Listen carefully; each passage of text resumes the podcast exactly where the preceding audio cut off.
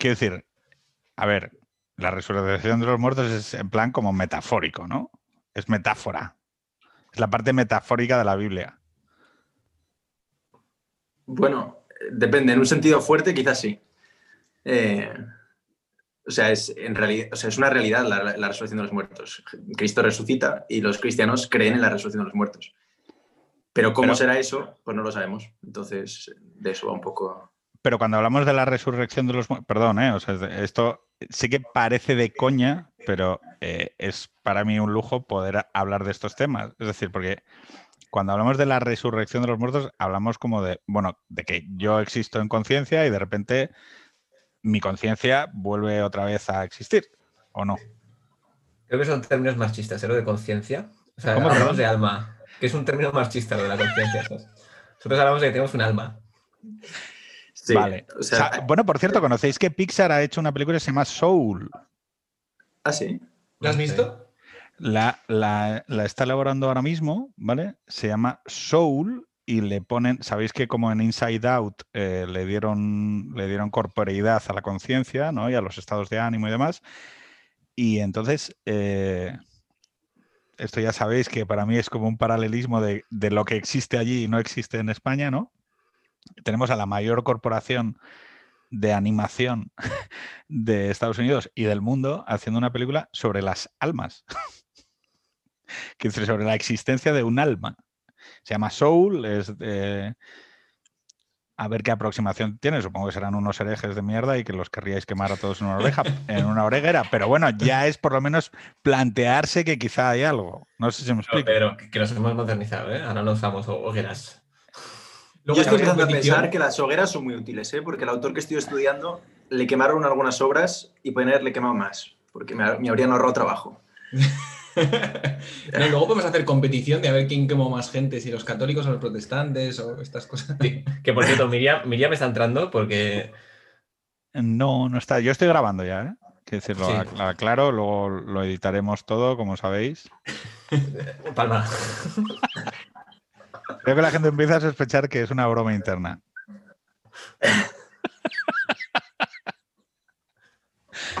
Pero bueno, que os iba a comentar. No, el tema de la resurrección de los muertos, quiero decir, ¿por qué es importante?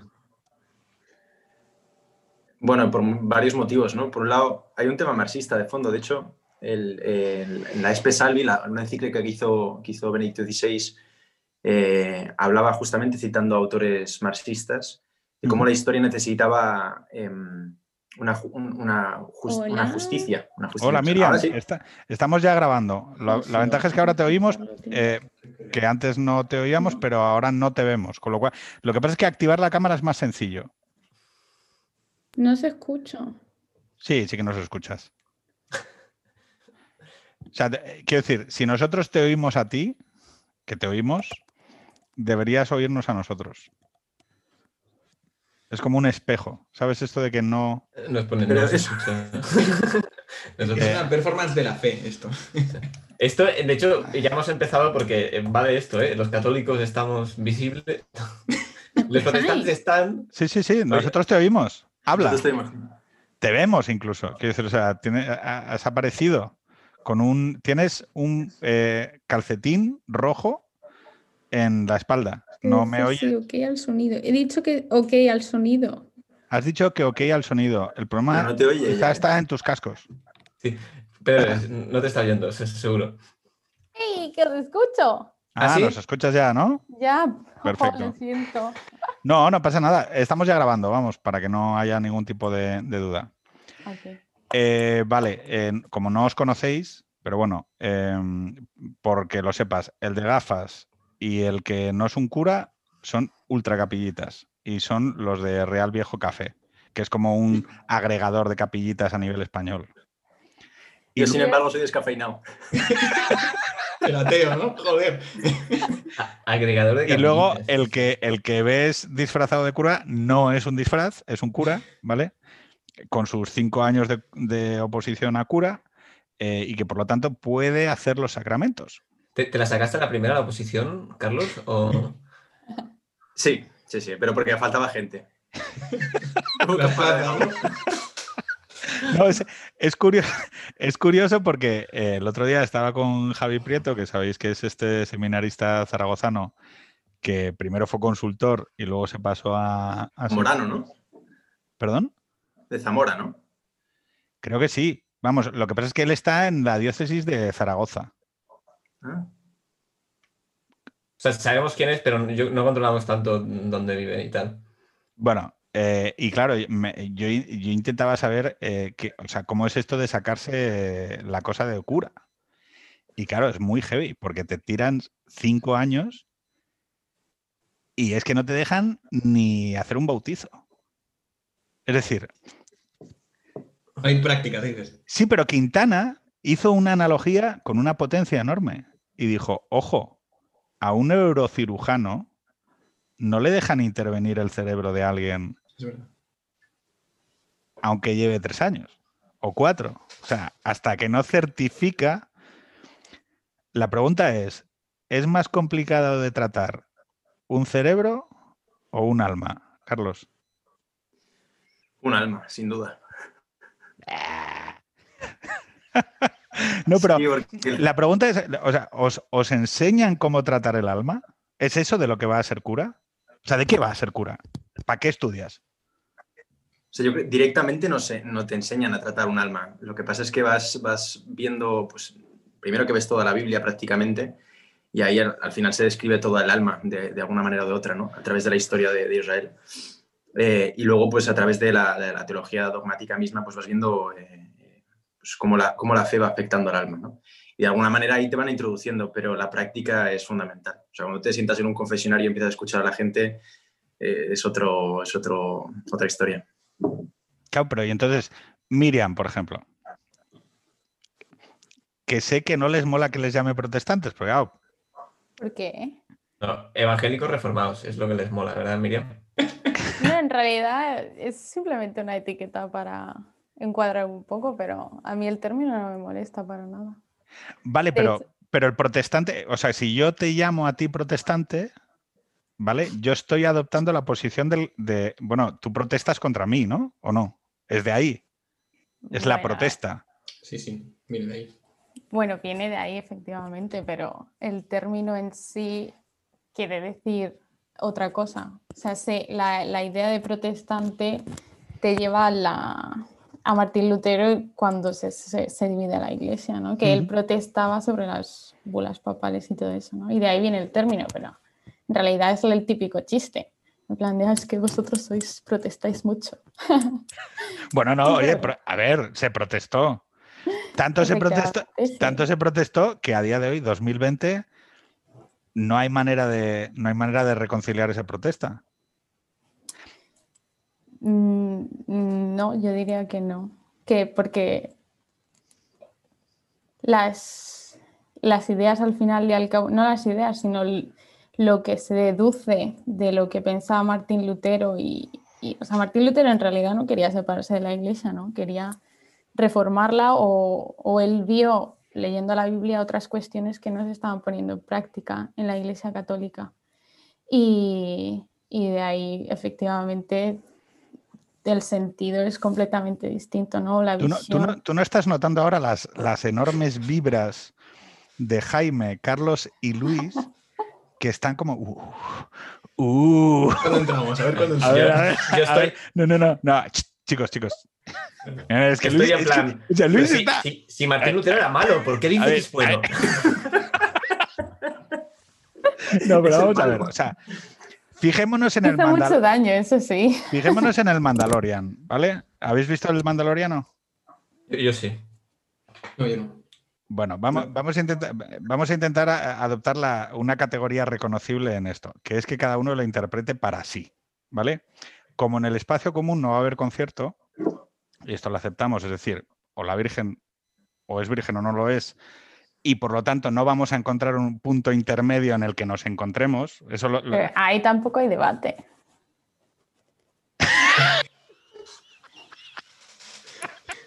Vamos a ver.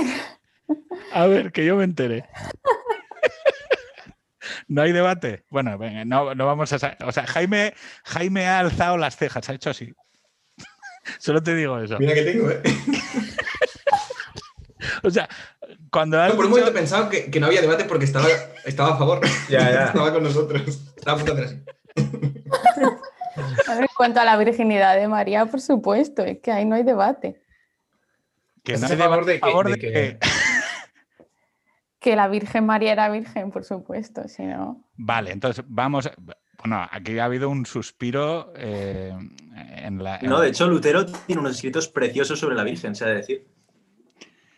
Claro, pero a mí lo que me gustaría saber es si Miriam alcanza de su fe protestante lo mismo que alcanza Jaime o Luis o Carlos.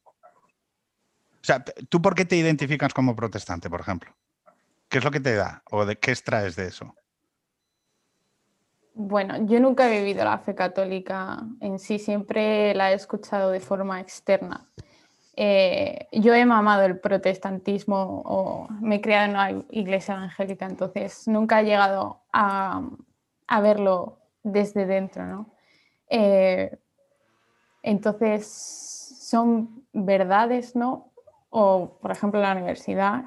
eh, no sé si conocéis GBU, eh, se llama, es Grupos Bíblicos Uni- Universitarios, que ahí se juntaba gente pues de todo, ¿no? En plan evangélicos, católicos, y ahí fue la primera vez que tuve eh, oportunidad de hablar realmente con gente católica eh, y de ver sus diferentes posturas, ¿no?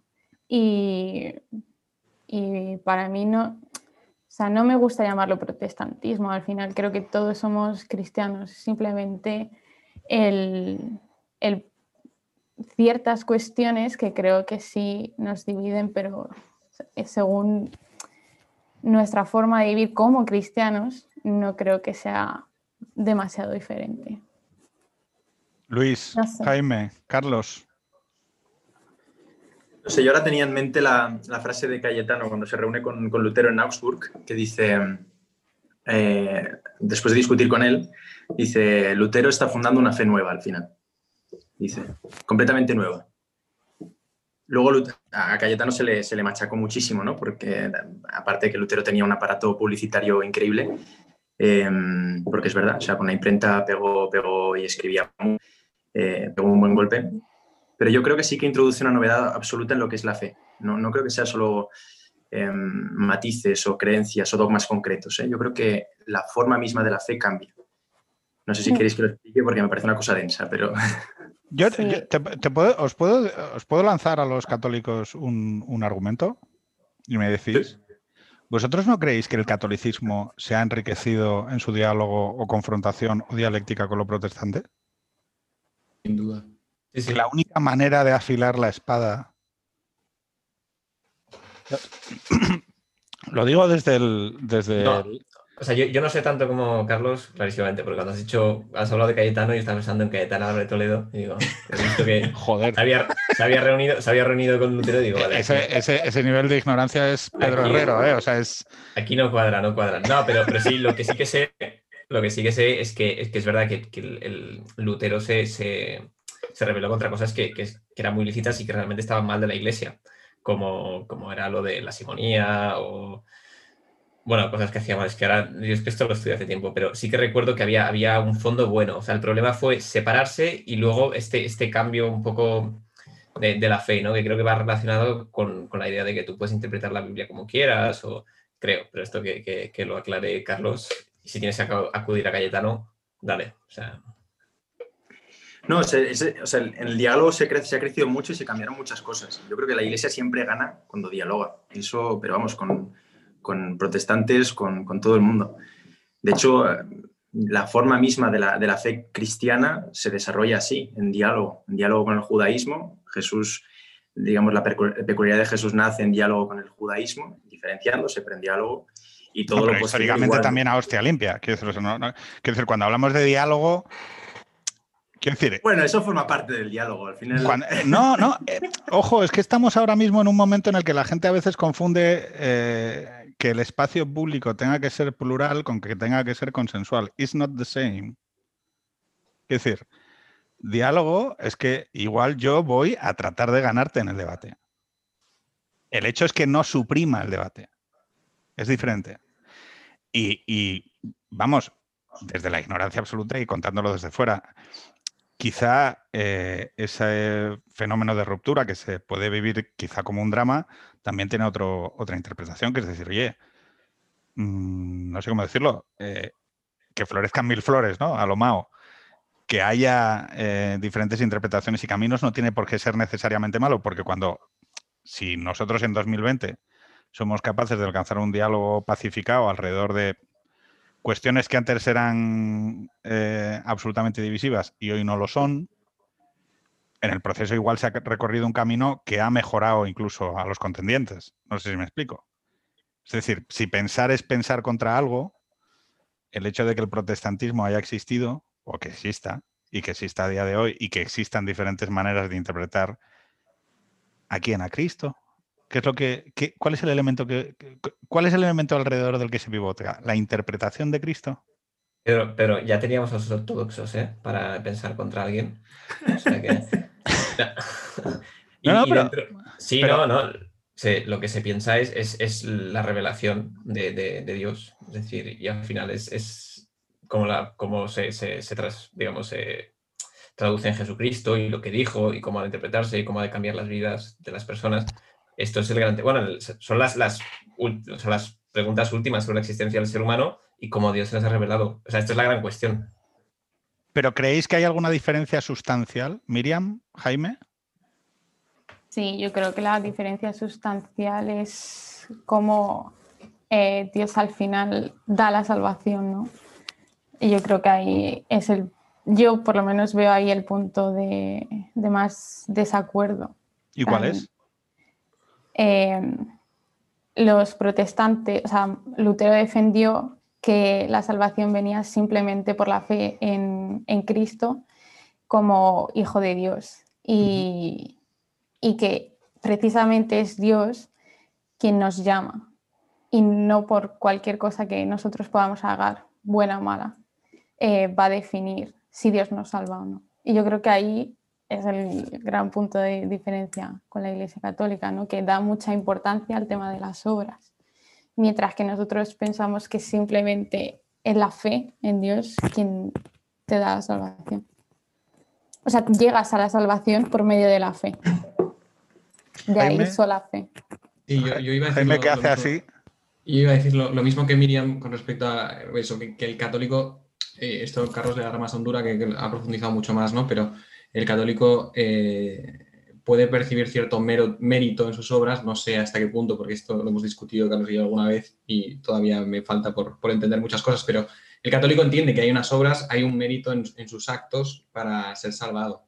Eh, y, esto que decía Miriam es, es una diferencia fundamental. A mí, evidentemente, cuando el protestante o Miriam dice la fe o solo la fe me salva, eh, me genera un montón de dudas, ¿no? Porque la fe, eh, definiéndola ahora quizá muy mal, eh, la entiendo como un, un- aspecto muy subjetivo, ¿no? Y cómo, cómo estoy cierto yo de esa fe, cómo, cómo, eh, cómo estoy seguro de que realmente estoy creyendo bien, ¿no? En qué, en qué se demuestra, ¿no? Que Al final es eso. Eh, y luego una diferencia que, que yo creo que viene de ahí, ahora supongo que Carlos me corregirá, pero de todos los, los actos, de todas las obras, la que, las que más me, me acercan a la salvación son los sacramentos. Y yo creo que el mundo protestante ha echado, digamos, o, o le ha quitado valor, no sé si estás de acuerdo conmigo, Miriam, a los sacramentos. Y cuando hablamos de sacramentos, pero hablamos de, pues eso, de la comunión, el bautismo, eh, el matrimonio. Las guitarras en misa. No, no, No, no, pero bueno, me fui No, a una boda. No, no, te- lo tengo que contar. Me fui a una boda evangélica y tardamos ocho horas en comer, tío. O sea, yo. no, hay, hay bodas católicas que duran mucho, ¿eh? No, no, pero, o sea, se cantaba mucho, tío, pero mucho. O sea, pero mucho hasta un. O sea, yo tenía un hambre. Pero eso sería porque era pentecostal, Pedro. ¿eh? a ver. eh, expl- o sea, a Fuiste ver, a la boda protestante equivocada. no, no, Es que éramos. los éramos pentecostales. Eso no son ciento- reformados. éramos, éramos ciento y la madre, o sea, éramos mogollón, majísimos todos, maravillosos y tal, pero allí cantó Toperri, tío. Y yo pensaba, joder, la comida. La pregunta es si tú cantabas. Hombre, las tres primeras horas sí. A la quinta lo que quería era comerme la guitarra. No, pero, pero Pedro, no es tanto la, la- la guitarra, sino eh, el hecho de- del valor que tiene ese acto en, en sí mismo. ¿eh? Pero hay algo con la guitarra.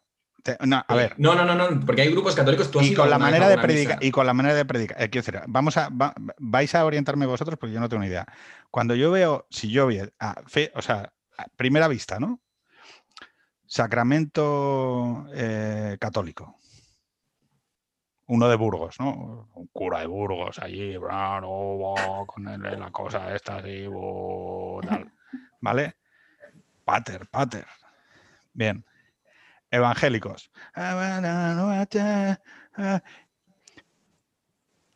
Evangélicos de otro estilo. Uno hablando con un libro en la mano, porque no sé qué, porque tal, no sé qué, porque los hijos de tal, porque Satanás, porque no sé qué.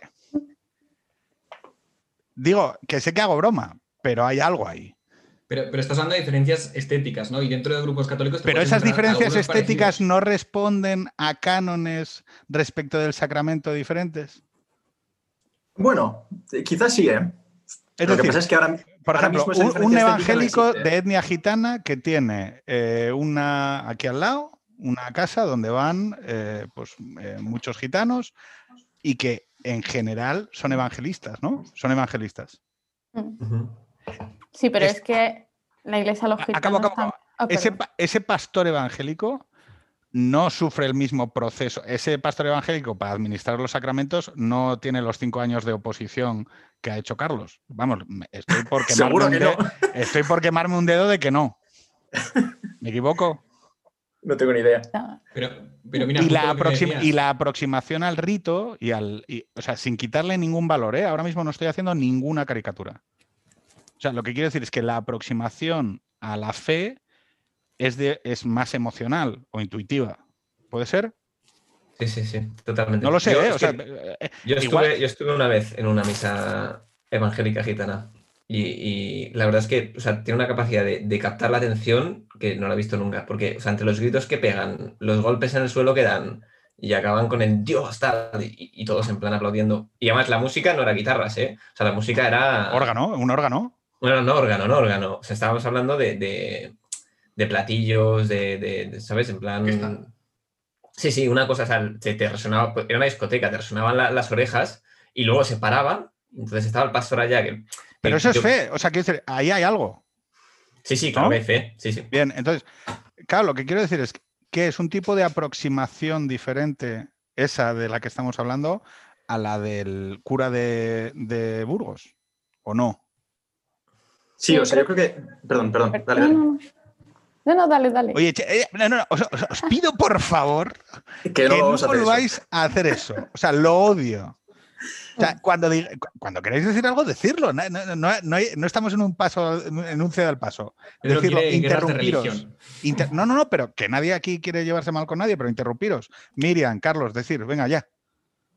Bueno, lo que yo iba a decir sencillamente es que de fondo sí que hay un- una cosa que yo creo que se ha ido perdiendo también la Iglesia Católica, ¿eh? pero que, sucede ya al principio y es la desaparición de- del elemento sacrificial, que los, eso los protestantes lo tienen muy claro desde el principio. El sacrificio hubo el de Cristo y, y no, se, no se repite más, mientras que la Iglesia Católica el elemento de mm, memorial del sacrificio, repetición del sacrificio de Cristo, eh, hace que permanezca un elemento eh, mm, sagrado, eh, que, que hace, que, que mantiene el rito y mantiene ciertas formas. ¿no? Em, desde ese punto de vista sí que se, se- se mantiene esa lógica. ¿no? Lo que pasa es que ahora mismo la estética, tal y como describías tú los, los diferentes formas, está completamente confundida ahora mismo. ¿no? ¿Por qué? Eh, sobre todo a partir del, del Concilio Vaticano II. Bueno, porque a partir del Concilio Vaticano II cambia la forma de la misa, se entiende de una manera mucho más eh, comunitaria, al modo, al modo protestante, se introduce mucho más el elemento comunitario. Y en la lógica, no en, no en los documentos, ¿eh? en la lógica de la Iglesia se tiende a perder también el elemento, el elemento sacrificial, el elemento sagrado. Y, a dar más valor al elemento comunitario, de reunión de la comunidad, eh, que es muy más propio, el acento es más propio protestante, de hecho diría que en el, protestante, el protestantismo es prácticamente exclusivo solo está ese elemento, el sacrificial no está. ¿no? Eh, y la Iglesia Católica, que había predominado completamente el otro, hasta el punto de no importar la gente, la gente, eh, esto me lo decían en una boda el otro día, me dijo uno, y mientras tú hablabas, es- estaba haciendo el- Estás hablando de la misa en latín, el cura de espaldas Claro. a la gente. la gente haciendo el rosario sin enterarse de nada, entonces tocaban, porque no sabían latín tampoco, ¿no? Entonces tocaban la lo campanilla y se arrodillaban, pero porque así avisaban de que estaba la consagración, ¿no? Em, se juntan muchas cosas, ¿eh? pero, pero digamos que ahí el elemento sacrificial es mucho más evidente, el elemento sagrado. Y el elemento comunitario está completamente mm, dejado a un lado. Entonces, cuando llega el Concilio Vaticano II, eh, se da muchísimo más valor hasta el punto a veces de, eh, tanto más en la recepción que en, la, que en los textos, ¿eh? pero en la recepción del concilio, pues se tiende a, prácticamente a suprimir el elemento sagrado y el elemento de sacrificio. Vale, y eso, Miriam. Pero una pregunta que tengo, o sea, eso todavía está, ¿no? O sea, cuando vosotros hacéis la comunión, todavía se piensa en la transustanciación de, de Cristo. No, que ahí es un, punto. Yo, yo, aquí creo que puedo responder porque, o sea, la confusión aquí es que propiamente los protestantes piensan que, que se está repitiendo el sacrificio de Cristo y técnicamente no es así, sino que es la renovación incluente al sacrificio de Cristo. Es decir, el sacrificio pasa una vez, lo que se está viendo se está renovando, ¿no? Entonces, suele ser un malentendido que hay entre los... Y las transustanciaciones pues sí, pues, eh, pues sucede. la transustanciación, perdona, te lo explico. Estás familiarizado con el término. Es que he leído, es que... Mira, si, quieres te digo de dónde sé que es la transustanciación y, te lo voy a decir porque es uno de los dogmas que hizo que mi padre abandonara la fe católica. Coño.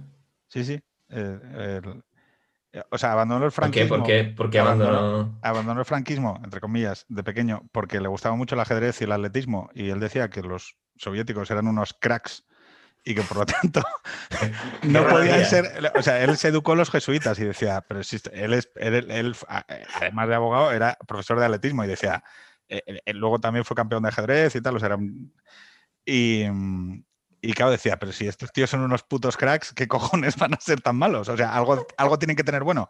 acabó en el Partido Comunista en el 56 con Carrillo en París. Pero. el ajedrez. Pero, con, Bobby Fischer no, no cambió de opinión cuando Bobby Fischer ganó a los soviéticos. bueno, eh, no, a él le encantaba el ajedrez eh, sin, desideologizado, o sea, como arte. Eh, no, pero vamos, tengo un, tengo un. De cuando hizo tablas con setenta y pico años con un maestro ruso de ajedrez, que lo teníamos en el centro de la, del salón. Eh, y el otro, la otra razón por la que dejó, bueno, una de las razones por la que dejó la fe católica fue porque eh, decían, joder, pero ¿qué cojones es esto de que se convierte el agua en vino? ¿Qué coño es esto? No, eh, eh, que en el momento en el que, no, la, perdón, el vino, en sangre. Eso, el vino en sangre. No, que en el momento. Entonces él, lo hacía así, perdón, muy ridículo. Lo siento, estoy caricaturizándolo, no para ofenderos ni para tomarlo de manera irónica, sino porque eso es un gesto de mi padre. Decían, claro, y entonces que levantaba el cura así, entonces cuando estaba así, aquello dejaba de ser vino y se convertía en sangre. Hombre, ¡eh! ¿vale? Digo, como os habréis enfrentado mil veces a, estas cosas, incluso en vuestra intimidad, a pensar, bueno, pero es sangre. Em, Mira, esto, yo esto último lo sabía porque me he leído un libro que se llama En la cuarta copa, que es un protestante que es pasa catolicismo. Entonces, por eso sabía lo de la renovación y tal, igual. Y lo de transubstanciación, lo interesante es que son conceptos, son categorías aristotélicas, porque substancia y accidente lo utiliza Aristóteles para separar. Entonces, cuando se utiliza transubstanciación, es para dar a entender que aunque, la los accidentes no cambian, el pan sigue siendo igual, la substancia sí que es diferente. Es otra, exactamente. Em, metáforas. Sí, pero bueno, como casi todo concepto es metáfora al final. No, no, está bien. Oye, em, vamos a decir una cosa. ¿A vosotros, eh, Jaime, ¿cuándo, cuánto te bautizaron a ti? A mí al nacer en el 95. ¿Y a ti, Luis? Eh, un año después de nacer, en el 95. ¿Y Carlos, eh, a ti? A los dos días de nacer. A los dos días. Ah, por ahí, por eso es. Fue el primero en llegar, ¿sabes? Vale. me bautizaron y me engancharon esto en la garganta. Miriam, ¿por qué hay que meterse en un río y en concreto en el Jordán? ¿Qué importancia tiene? Eh, bueno. Quiero decir, porque nos, descojonamos, porque nos descojonamos de lo del vino, pero lo del río Jordán. sucio, además. Eh, bueno, creo que, eso ya es, sí que es un acto simbólico, ¿no? Que es donde se, bautizó Jesús. Eh, pero. ¿Pero tiene importancia? O sea, ¿tiene, importancia espiritual? No. Vale, y, una pregunta, ¿por qué yo voy a la sierra y de repente en un río, eh, allá más para allá del Guadarrama, eh, me puedo encontrar un grupo de 15 personas adultas eh, echando una cabezada en el agua. ¿Qué sentido tiene? En, en, noviembre. Hay que, hay que tener ganas, ¿eh? Ya te digo, yo, o sea, yo flipaba. Deseo de conversión. Sí, una prueba de fe. Es una prueba de fe, No, pero, totalmente. pero, pero ¿por qué es importante el agua? ¿Qué sentido tiene? bueno, y sobre todo para hombres, para personas adultas. una representación ¿no? de, del- de, de la muerte de Cristo, ¿no? Con él somos sepultados ¿no? y, y somos levantados en, en el bautismo. Eh, es un símbolo, es simplemente un símbolo de que tú perteneces, o sea, abrazas la fe, ¿no? Abrazas a Dios como tu Señor en tu vida y tú quieres expresarlo. Y entonces el bautismo es una forma de expresarlo y es un, eh, un compromiso también delante de todo el mundo de que, de que tú has consagrado tu vida a Dios. ¿Pero te bautizas varias veces a lo largo de la vida? No, te bautizas una vez, Una vez. sí.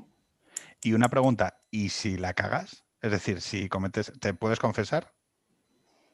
Eh, bueno, aquí es otro, otro punto de, de diferencia, ¿no? Porque nosotros no... O sea, quiero decir, co- yo cojo, me bautizo, ¿no?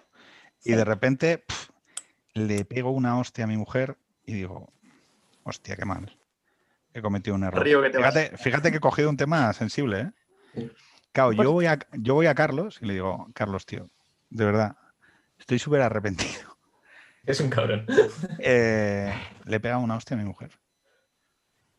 Y si y yo voy, y Carlos me, me dirá, bueno, pues te perdono, ¿no?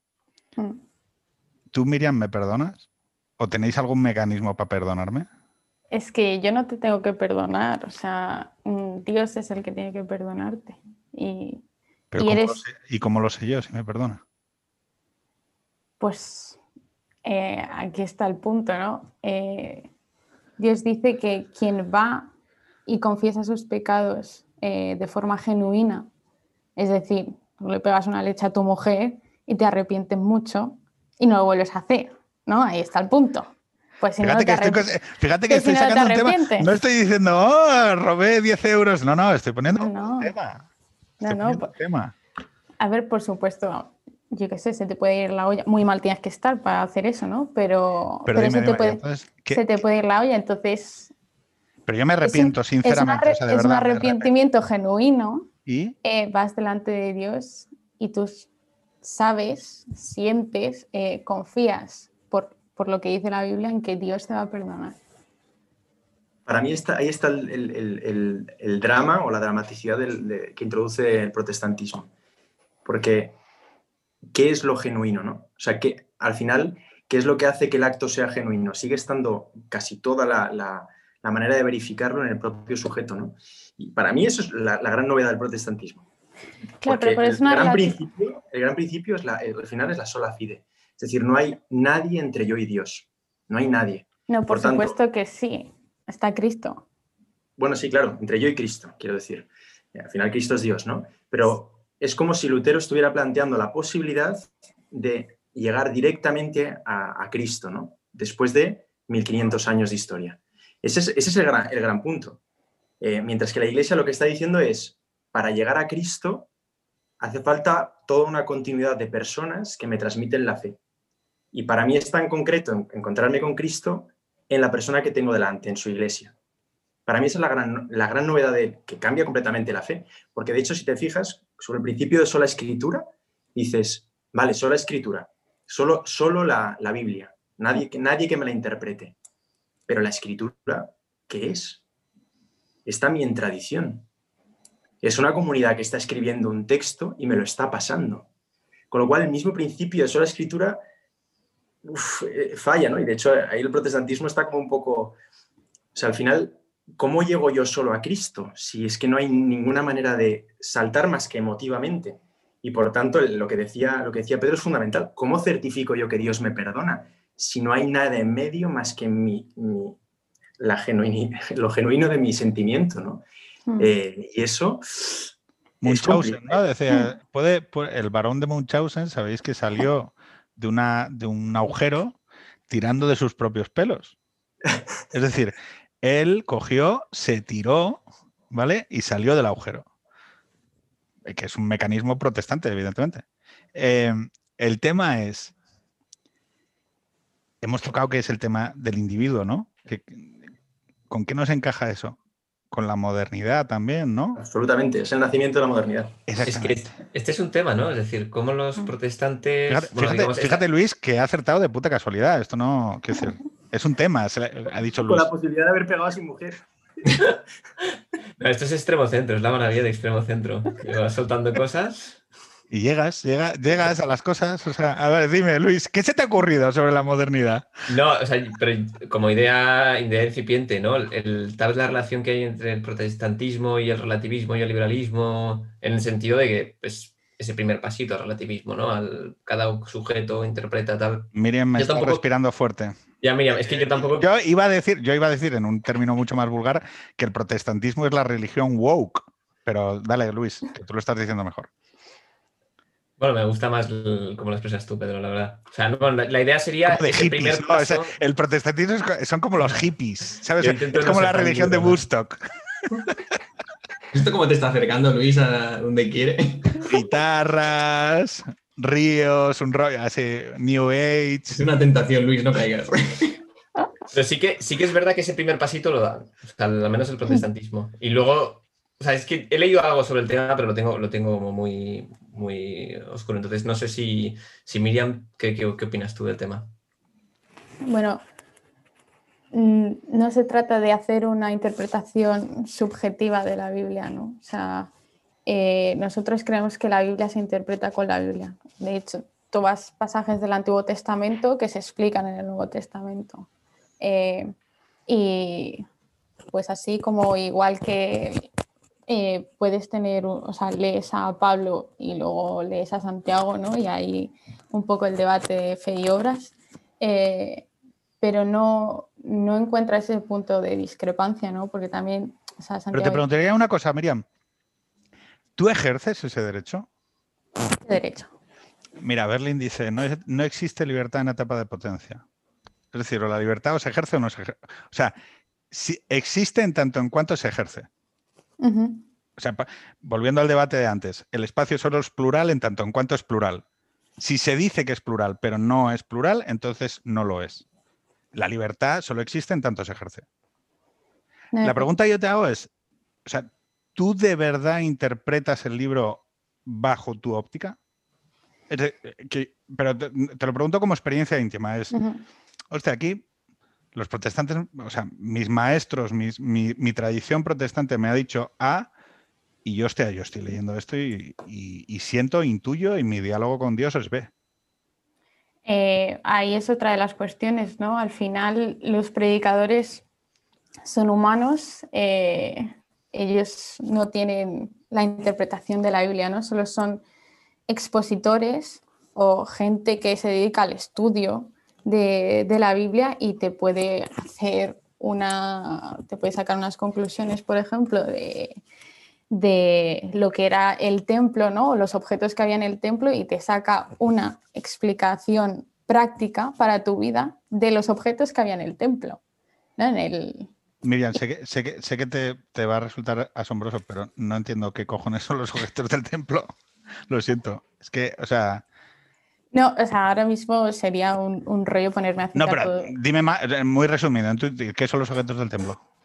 No, pues, pues eh, ahora mismo estoy un poco perdida, ¿no? Pero los... eh, El arca, El arca, la... caminata. Jolín. eh, el aceite, arca, el- o sea, ¿no? perdón, el arca es Indiana Jones, para mí.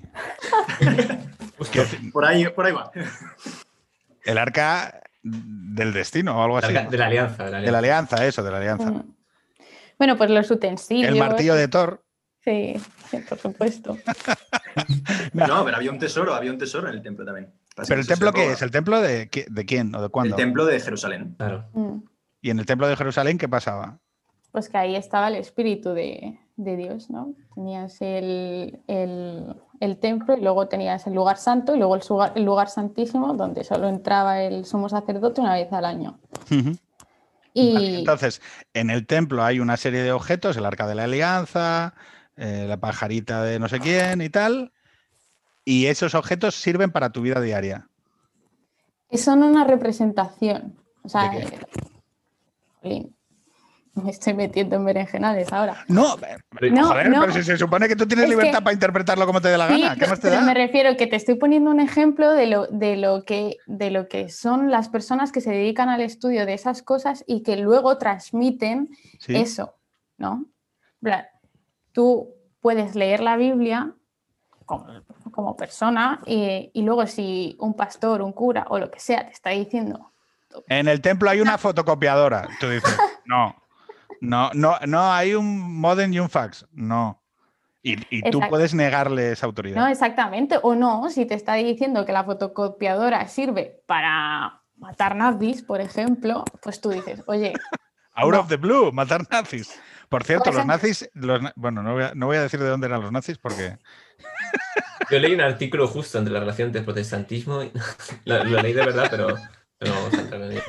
No, vosotros sabéis, ojo, es que sabéis que, que, bueno, la teoría crítica de, de estos chavales tan mágicos, majos de la escuela de Frankfurt, llegaban a la consideración de que, de que el nazismo, bueno, de que es un- el experimento último de la modernidad y el ultramodernismo del nacionalsocialismo, y que precisamente hay una interpretación que dice, oye, esto no se ha producido en otro sitio, se ha producido aquí.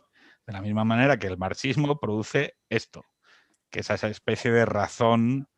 eh, vamos, en los sueños, de- el otro día lo debatía, ¿no? Los sueños de la razón producen monstruos, o el sueño de la razón produce monstruos, ¿no? Que sabéis que es ese grabado de Goya, y que yo siempre he interpretado con la. Sabéis que tiene dos interpretaciones, que es que cuando la razón se pone a dormir produce monstruos, pero que también está la otra, que es que el sueño de alcanzar la razón eh, produce monstruos, o produce sus propios monstruitos.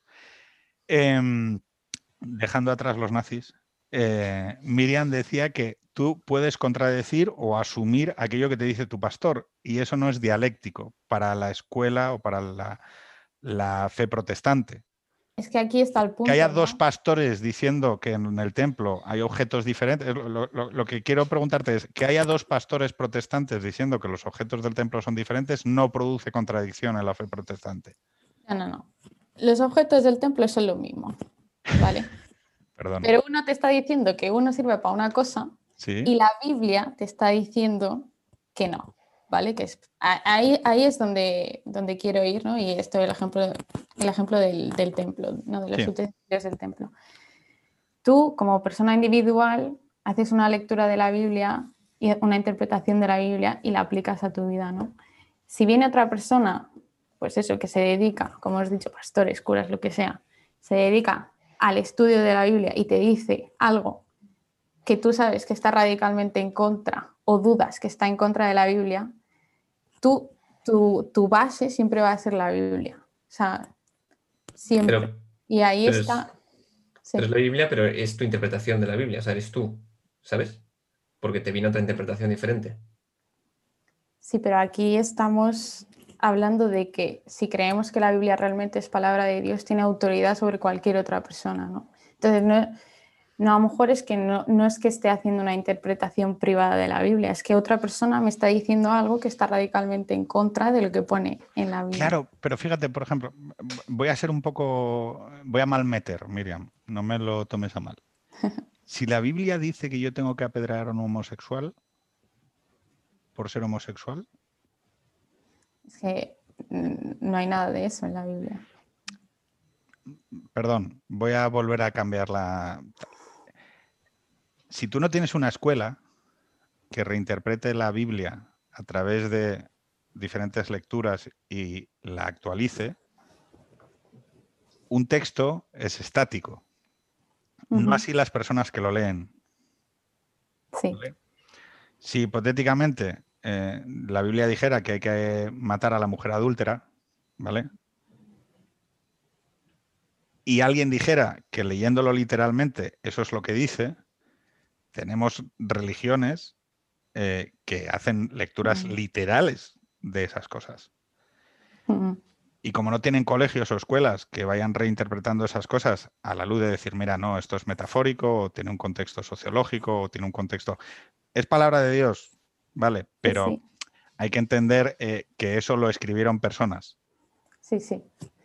No, No, no no estoy intentando ponerte incómodo. Lo que quiero decir es, es que los hechos nos dicen que en realidad eso se interpreta en el hoy.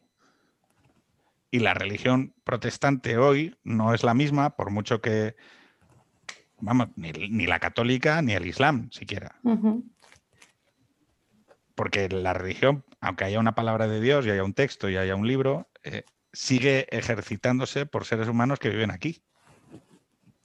Entonces, eh, yo le preguntaba a Luis eh, tiempo, oye, ¿qué es la fe? Y él decía, bueno, un, método de conocimiento, ¿no? Y me pareció una idea muy sugerente, ¿no? Es, una manera de alcanzar un tipo de conocimiento como la experiencia. La experiencia es, una, o sea, vivir es una manera también de alcanzar un conocimiento. Entonces, esta interpretación rigorista de que el libro o, la- o el texto o las palabras son algo que, eh, tiene una entidad independiente de las personas que lo escriben o lo, leen, a mí me, resulta difícil de reconciliar con el hecho de que una religión se va practicando en el hoy. Y que la práctica de una mujer protestante como tú, en 2020, estoy absolutamente seguro que no es la misma que la práctica de una mujer protestante en 1800. No, se- Y que, segura- quizá eso es, y que quizá eso es bueno. ¿No? segur- seguramente no es la, mis- la misma. Seguramente. O sea, efectivamente las... Pero entonces implica que tú estás traicionando la palabra de Dios. No, es que ahí es donde quiero llegar, ¿no? O sea, eh, si, si somos rigurosos, ¿no? Y somos consecuentes, si en la Biblia pusiera eso, pues...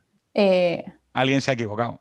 Porque Dios no puede decir eso. No, no, no, e- no, es no, pero Pedro, tú estás diciendo, si eso, si eso lo pusiera, Si evidentemente... Dios, pusie- si- si Dios dijera, si, si el, el libro de Dios dijera que es legítimo acabar con una raza metiéndola en, en- en hornos crematorios, el libro está mal.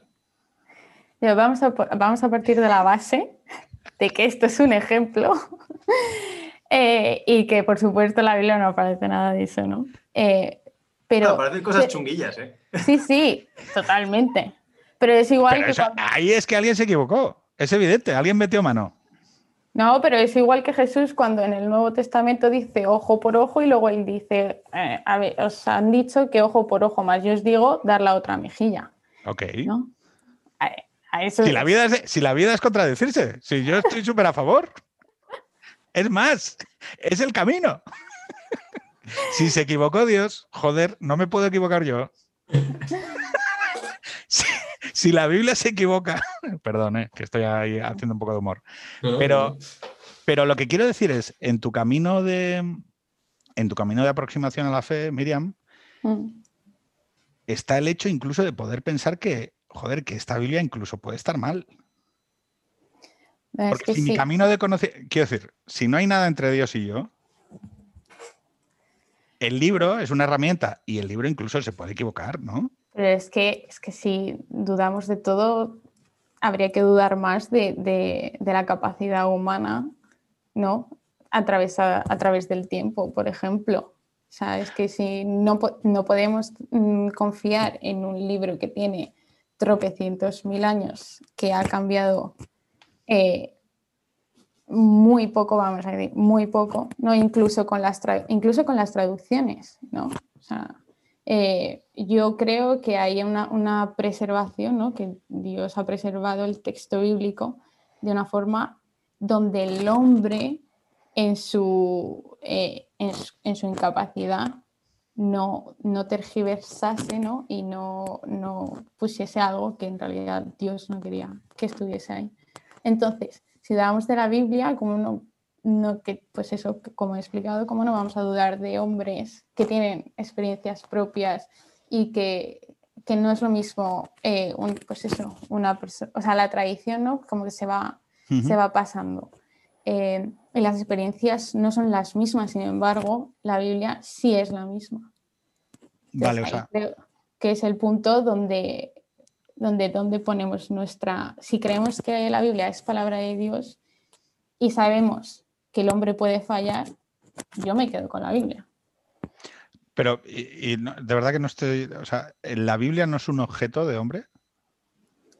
Y decir, efectivamente, Eh, es papel, es una traducción, es un, son hombres escribiendo, algunos de ellos ni siquiera contemporáneos de Jesús, sobre la vida de Jesús, eh, cada uno con cada uno con su libro, quiero decir, o sea, contando la película como a él le ha ido la feria. Eh, no estoy desvalorizándola, no, no quiero, o sea, al revés, me parece que que eso haya sobrevivido valor tiene, quiero decir. Porque la... un capote yo a, ella porque, pobre, la estás machacando y yo creo que estás tocando temas también nuestros. a ver, eh, ojo, no estoy con la vocación de machacar, estoy con la vocación de entender. ¿eh?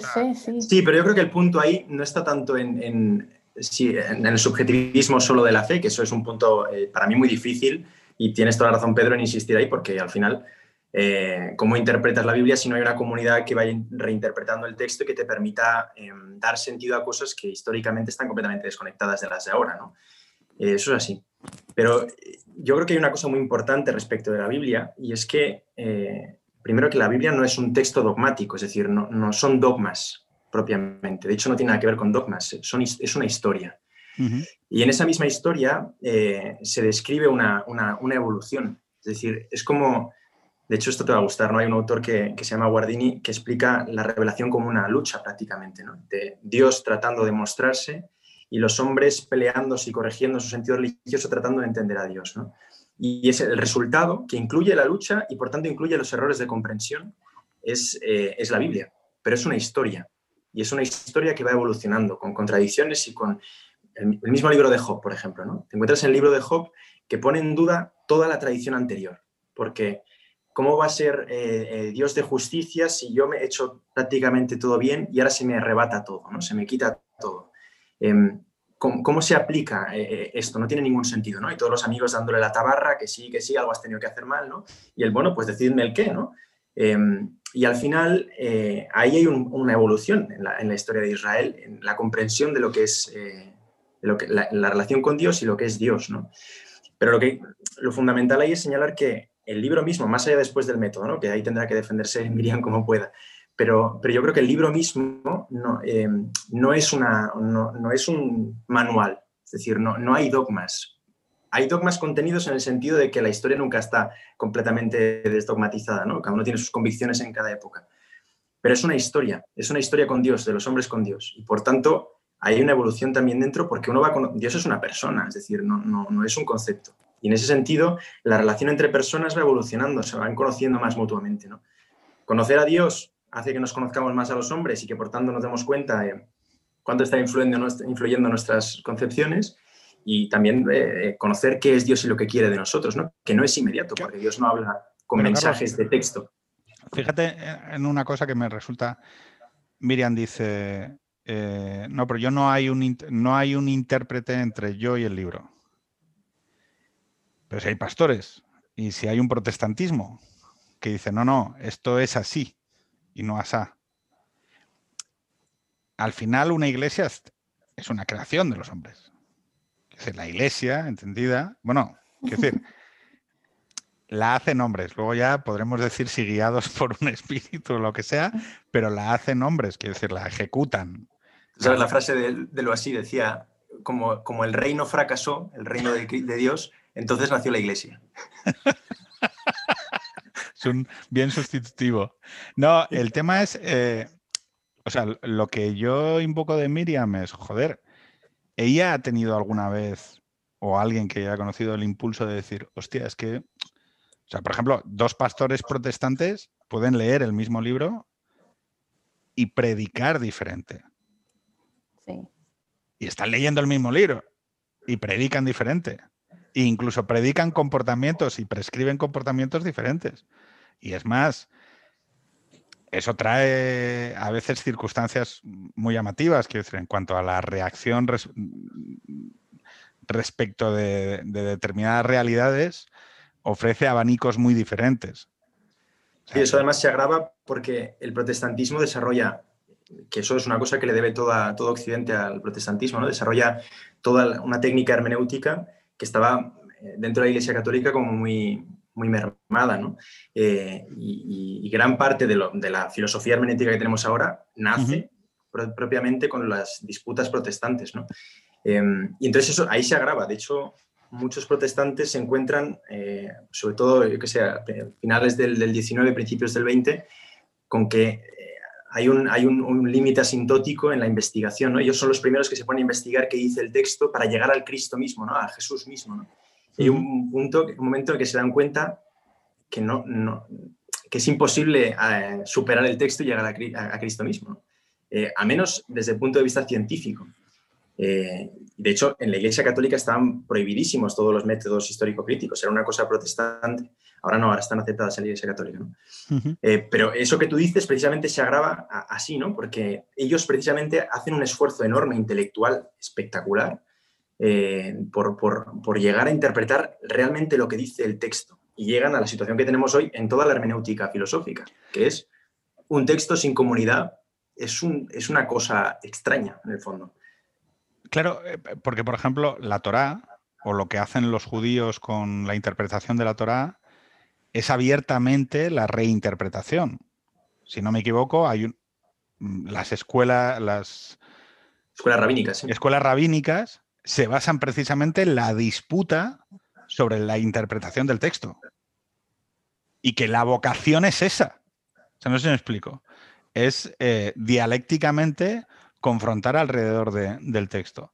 La de hecho, es muy bonito. O sea, históricamente es muy bonito porque estas, estas corrientes nacen porque al final, ¿qué, ¿qué, tenían los judíos? De hecho, es un problema histórico desde el principio con Abraham. Abraham se encuentra con que Dios le dice no sé qué y, no tiene nada más, no tiene textos, ¿no? Y se está fiando de Dios. Entonces empiezan a coger textos de otras, de otras culturas y reinterpretarlos a luz de eso, ¿no?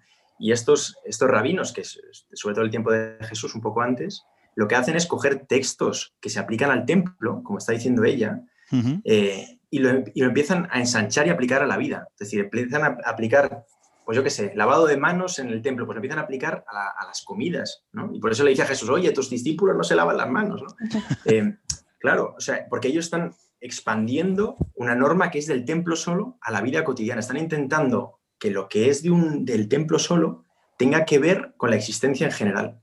Uh -huh. y, y, eso empieza ahí, digamos. O sea, de hecho a Jesús, le dice, Jesús les dice a ellos, vuestra tradición es de los hombres, no es de Dios les dice ellos. ¿no? Oye, ¿y Miriam qué tradiciones... Eh, vale, a ver, vamos a ponernos aquí. Halloween. Ah, yo es que, o sea, ¿qué dices? Yo... Halloween es algo malo. Bueno, malo. en su origen, ¿no? El, no. Culto, el culto a los muertos y y todo el rollo. Claro, prohibido la Biblia. Lo no, no, te pregunto, te pregunto. O sea, ¿hay, eh, algo, yo, hay, algo, yo, hay, o sea, ¿hay alguna celebración o algo en lo que tú sepas que, mira, no, esto nosotros no lo hacemos así y en realidad vamos desacoplados de lo que es el, el momento social de, por ejemplo, de un país católico, eh, España como país católico? Que es por, que... por ejemplo, la Semana Santa misma, ¿no?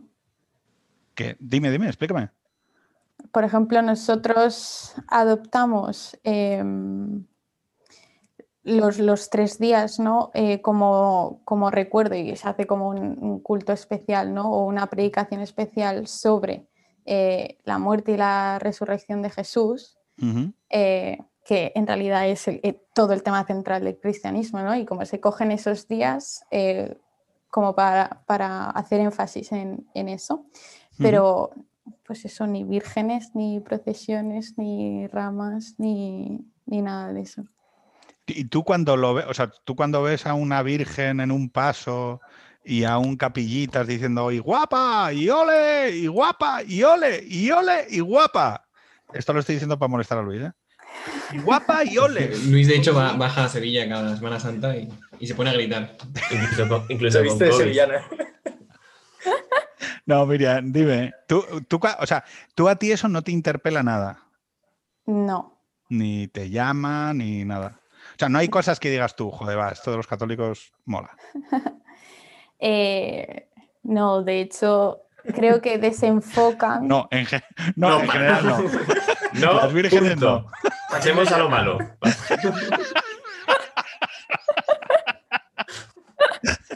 No, a ver, Respuesta corta.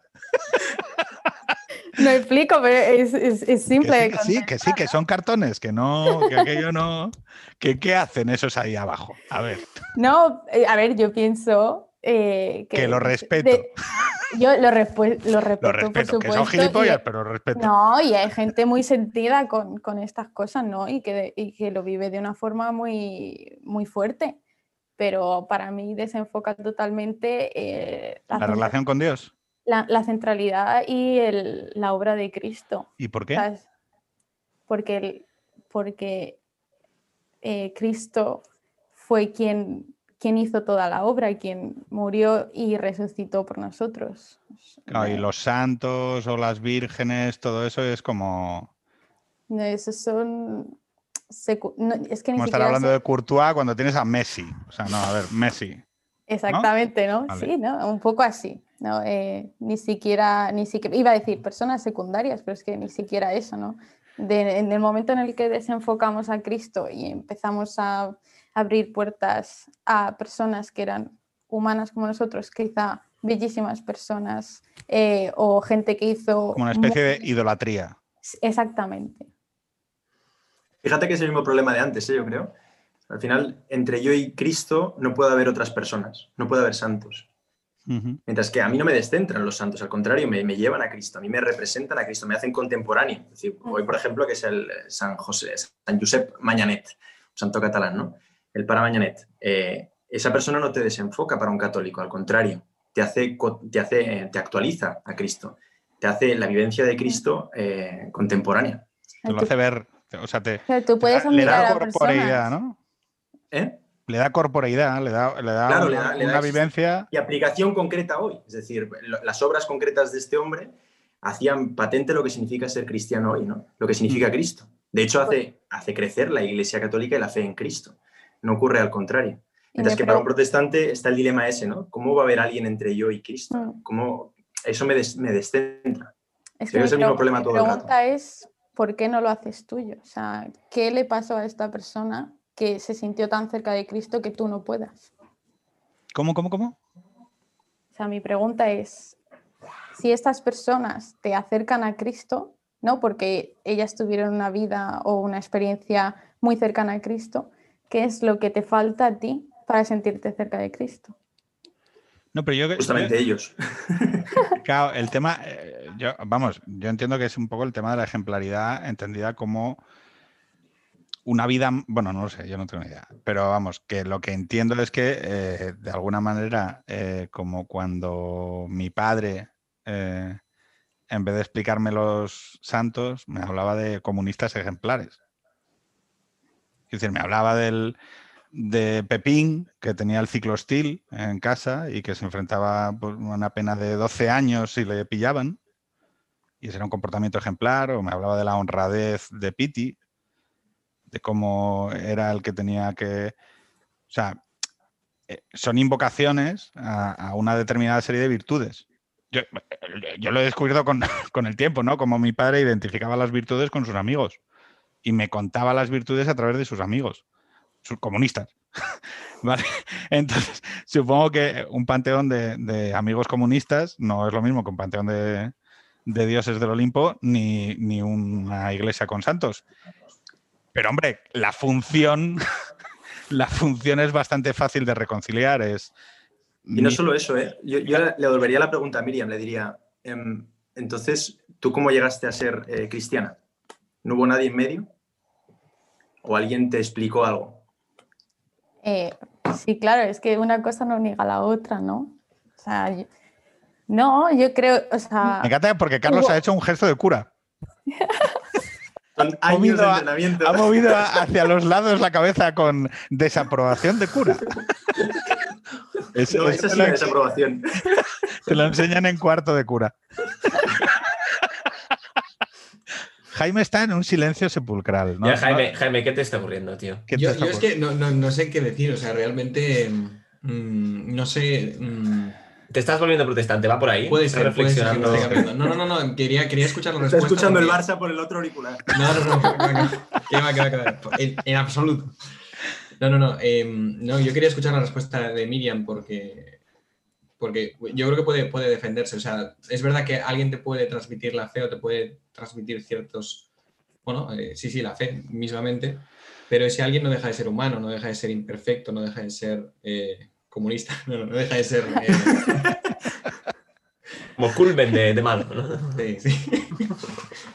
Miriam, ¿de- ¿a ti te- la fe te llegó por alguien o, o llegaste tú sola? Eh, yo he tenido un proceso de muchos años. O sea, yo como he comentado antes, yo me he criado en una iglesia evangélica, mis padres evangélicos. Eh, y para mí ha sido como absorber una esponja, ¿no? Pero llega un punto en el que tienes que hacerlo tuyo. Y, o sea, no puedo decir ni una fecha ni nada, ¿no? O un punto, no recuerdo. Pero solo, solo entendí que no podía eh, negar ni dejar de lado eh, que hay un Dios, ¿no? Y que el Dios que se ha revelado en la Biblia tiene mucho que decir de mi vida y que si hay una vida eterna después, eh, este es el camino. No, no, no he visto ni he conocido otra opción que, que a mí me satisfaciese. No, no por, por el hecho de, de- de que hay algo que te, te tenga que satisfacer como un consuelo, ¿no? Sino algo que da sentido a tu vida. Y yo me lo he preguntado muchas veces, ¿eh? aquí podemos también hablar del tema de la seguridad de la salvación. Yo he tenido muchas, muchas dudas eh, sobre, sobre la seguridad de mi salvación y, y confieso, es un, es un problema que a lo mejor sí que se puede dar en, en el protestantismo porque no tienes nada que te diga, no, tú eres salvo. Pero, Sí, pero Miriam, duda un, un segundo. O sea, tú tienes dudas sobre que tú te vayas a salvar. No, yo he tenido dudas. Y ahora Ya, en tienes. la- sí que tienes algo, ¿eh? Tienes tu fe. Es que va, Exactamente. va por ahí un segundo, un segundo, segundo, un segundo. Lo, lo único que quiero preguntar, preguntar a Miriam, pero tú de lo que estás segura es que Jaime va al infierno. Jaime no, pero yo sí. No, pero pero, quiero decir, a ver, yo parto de esta base. Yo No creo puedo que- asegurar nada que no sea yo misma. O sea, no puedo hablar por otras personas. Ni siquiera Claro, pero a ver, o sea, aquí hay cuatro personas de cinco que creen en Dios, de las cuales hay tres que tienen una interpretación y una que tiene otra. Y todos no podéis tener razón. Y por lo tanto, alguien acaba en el infierno fijo. Te- Técnicamente no. ¿no? vas a ser, ¿no, Pedro? Porque.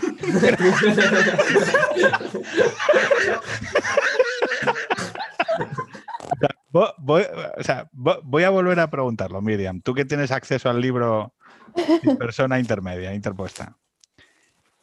Yo te diría, el bloque A, formado por Jaime, Carlos y Luis, va al infierno.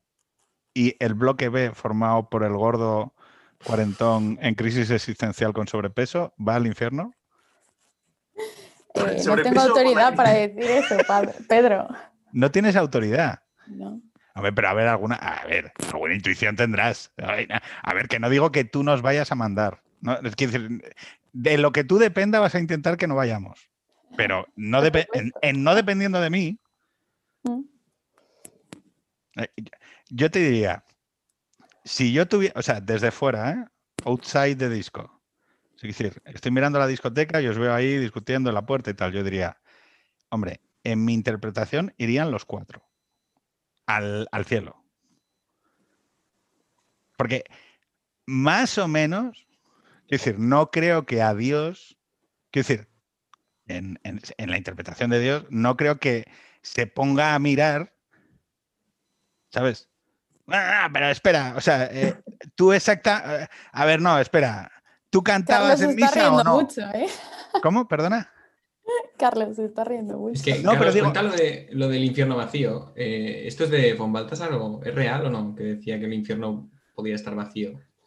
Bueno, esa era una hipótesis de von Baltasar, pero no, vamos, tuvo mucho lío y tampoco la llegó a afirmar con mucha contundencia. Y es un problema porque el mismo diablo que, que hace, ¿no? Pero, pero sí. o sea, Se aburre. No, porcentaje de éxito bastante bajo, la verdad. sí. Pero yo, yo creo que la, la pregunta ahí es, si los protestantes, es la misma pregunta de Pedro, pero reformulada, si los protestantes pensáis que solo por la fe te salvas, entonces nosotros, que tenemos fe, nos estamos salvando, o es la fe específica del protestantismo. No, yo no diría que es la fe específica del protestantismo. La fe en Eh, Cristo. Exactamente. O sea, tú, la palabra lo dice, ¿no? Si tú confiesas con tu boca que, que Dios es el Señor y, o sea, si tú crees que Cristo es Dios y que Él realmente murió, realmente resucitó y un día vendrá, no hay más. Pedro, lo has pillado. Por lo que O sea- acabo de decir, el infierno, al infierno vas tú. Sí, no, Sí. pero vamos, yo lo tengo, a ver, yo lo tengo meridianamente claro. No, pero bueno, también pienso que si existe algo ahí que ha hecho que mi cerebro no produzca la circunvalación que sí tenéis vosotros, hombre, pues, a mí tampoco se me puede echar la culpa. ¿no? ¿Me explico? O sea, yo Tú, soy ya- tú llevas negociando. al limbo. Yo a, mí, a mí que me manden al limbo. O sea, quiero decir, eh, con, los, con los menores de edad, con los de educación especial, o sea, yo ahí de puta madre, o sea, ningún problema. Sí, o sea, Ratzinger se lo cambió, lo acaba de decir Carlos. O ¿Cómo? sea, que, que, que Ratzinger se lo cambió. O sea, técnicamente el limbo no, no existió nunca, fue, fue una, una teoría.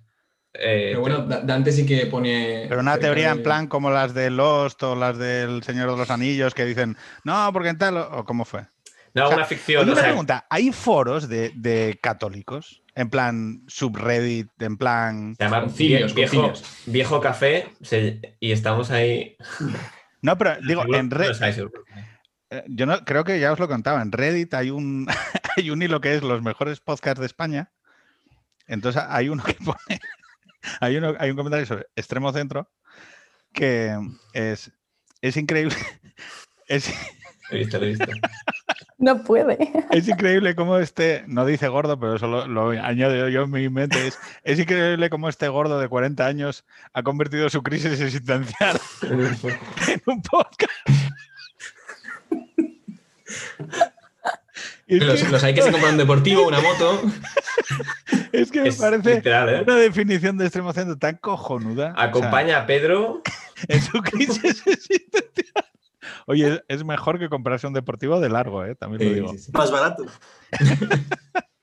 Oye, a ver, eh, ya estamos, ya llevamos una hora y pico hablando de protestantismo y catolicismo. Luis tiene unas ganas locas de yo tengo decir una, algo. una última duda. Porque cuando dices que, que el- la fe te da la salvación, entonces cuando tienes crisis de fe es cuando tienes crisis de que te vas a salvar de. o no. O sea, hay momentos que dejas de tener fe y piensas, buah, entonces dices, vale, ya no me salvo, mierda. ¿No? En plan. Eh, bueno, otro de los, puntos, si nos ponemos así un poco fisnos, ¿no? que, que introduce el, calvinismo es que la fe no se puede perder. Entonces tú puedes tener eh, momentos de dudas, ¿no? O no momentos, incluso, pues eso, etapas en que tu fe se tambalea o, o dices, no sé si realmente soy salvo, pero el punto es, no es que pierdas la fe, es, el punto es, algún día la tuve, ¿no? Algún día creí de verdad. Eh, No te sigo. Explícame otra vez lo de Calvino. uno de los puntos del, calvi- del calvinismo es ¿Del que... Calvin, sí. es que eh, la preservación de los santos, ¿no? que no se puede perder la salvación. O sea, una- Preservación de los santos. Están santos. predeterminados, estaban elegidos antes. Mm. Pero, Vale. pero los, los miembros del, del calvinismo que de repente apostatan porque dicen que ya no tienen fe, ¿ellos siguen teniendo la fe pero no son conscientes que la tienen? ¿O, o Nunca la tuvieron. ¿O nunca lo tuvieron? Exactamente. Ah, Es lo que he dicho antes, el, el tema, la cuestión es, eh, no es si he perdido la fe, la cuestión es si algún día la tuve. ¿no? Fue todo una ¿Y, qué, y, qué, ¿Y qué beneficio incorpora eso? Es un, como mucha putada, ¿no? eh, no es que aporte ningún beneficio, es que... eh, O sea, él, puedes- él solo lo dijo para joder, o sea. que- o sea, vengo aquí. Creo que no aporto nada a la ciencia, pero ahí va. tengo una teoría. ¿Veis, A mí me ese, gusta. ¿Veis ese contenedor? Os lo voy a echar encima, mira. No, a ver. eh, sí, en sí. realidad tiene mucho sentido. Es ¿Qué decir, sentido? No, es pero quiero decir, decir- o sea, no, no, te lo pregunto eh, con honestidad, más allá de la broma. eh, ¿qué, o sea, ¿qué función tiene eso? Pues que la función que tiene, por lo menos para mí o como, Sí. como yo lo interpreto, es, según los textos, es que eh, tú puedes tener momentos en los que la fe te falla, pero no por eso vas a dejar de ser salvo. ¿no? no vas a dejar de ir al cielo por tener momentos de fe. De hecho, desde mi punto de vista, si una persona no tiene momentos en los que se cuestiona su fe, es que realmente no, no la tiene, ¿no? O tú, tú puedes creer pues, en Dios, pero no es lo mismo creer en Dios que realmente aceptar o asumir que, que Dios te ha salvado de forma personal. Pero ¿no? Son dos cuestiones diferentes. Siempre tienes la dudilla de que nunca has tenido fe, ¿no? Cuando. ¿Sabes? No, porque al final eh, tu vida, o, o- yo hablo en, en mi caso, ¿no? Eh, yo siento que tengo una relación personal con Dios, eh, siento que Él interviene de forma maravillosa en mi vida y creo que hay cosas que han pasado en mi vida que si no hubiese sido salva nunca hubiese llegado hasta aquí. ¿no? O sea, perdonadme un segundo. em, es que es complicado. O sea, si de repente tú tienes fe, es que siempre la has tenido. Es así. Y, la pregunta que yo haría es, vos, quiero decir, ¿cómo sabes que tienes fe? Es decir, ¿a qué sabes? Pedro, igual ¿Qué que ¿A sabes- qué sabe? ¿Qué color tiene? ¿Cuál es, Igual que cuál es sabes la que quieres condición? a tu mujer o no. ¿Sabes lo que te quiero decir? Es algo que tú Sí, sientes. vale, perfecto. No, no, no. Es que esto, o sea, ¿qué es la fe? Es otra gran duda que yo tengo en el sentido de que, eh, o sea, ¿cómo detecta uno que tiene fe? ¿A qué sabe? ¿Qué color tiene? ¿Qué emoción produce? mm, eh, ¿Causa un efecto fisiológico en el cerebro? ¿Causa un efecto emocional? Eh, Mi aproximación, después de preguntarle a mucha gente con fe, que sinceramente afirmaban eh, que tenían fe y les he preguntado, oye, pero ¿cómo es? Porque esto es una cosa mucho de los amigos católicos que tengo. que, sí, sí, yo tengo fe. Bueno, ya, pero ¿eso qué es en concreto? O sea, te levantas por la mañana, te pones los calcetines, bueno, no, desayunas. Eh, ¿Hay algún momento en el que Dios se expresa a lo largo del desayuno? En los calcetines. Eh, y entonces, la, o sea, la persona que más me ha aproximado a esto ha sido Blázquez, que me ha dicho, mira, es como la emoción, y que tú, Miriam, has identificado bien, de querer a tus hijos. La emoción de eh, querer a tu mujer y entonces esa confianza, esa sensación de que existe un amor, o lo que a mí me pasa con la familia, por ejemplo. Yo sé que hay algo en la familia, en que yo tengo una familia, ¿vale?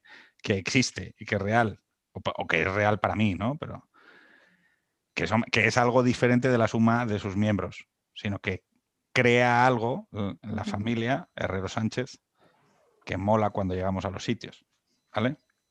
Y que eso existe. Claro, la pregunta es, eh, vuestras fees entiendo que serían similares, no así la relación con Dios. ¿Me equivoco? ¿No?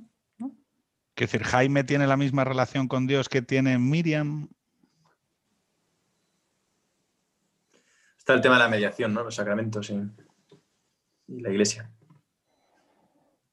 Jaime parece que va a decir algo, pero. Sí, sí, estoy, estoy cargando el arma, pero no, no dispara. O sea, yo tengo la sensación de que, o sea, de que está un poco out. O sea, Está- No, no, no. sí, sí. Estoy, estoy escuchándoos con, con- con atención. embelesado. Sí, sí. Eh, no, eh, eh, esto que decías de, de la emoción, eh, me- lo he perdido un poco, ¿no? Porque eh, si identificamos emoción con sentimiento, ahí ya me, me veo un poco fuera. Es decir, ¿no? yo nunca. Dale, dale, dale, explícame eso, por favor. No, no tengo el sentimiento de que Dios existe, de hecho me pone muy nervioso el sentimentalismo. me pone muy nervioso el sentimentalismo. Y, y- y es una de las razones por, los que, por las que creo que protestante no podría ser ni, ni loco, ¿no?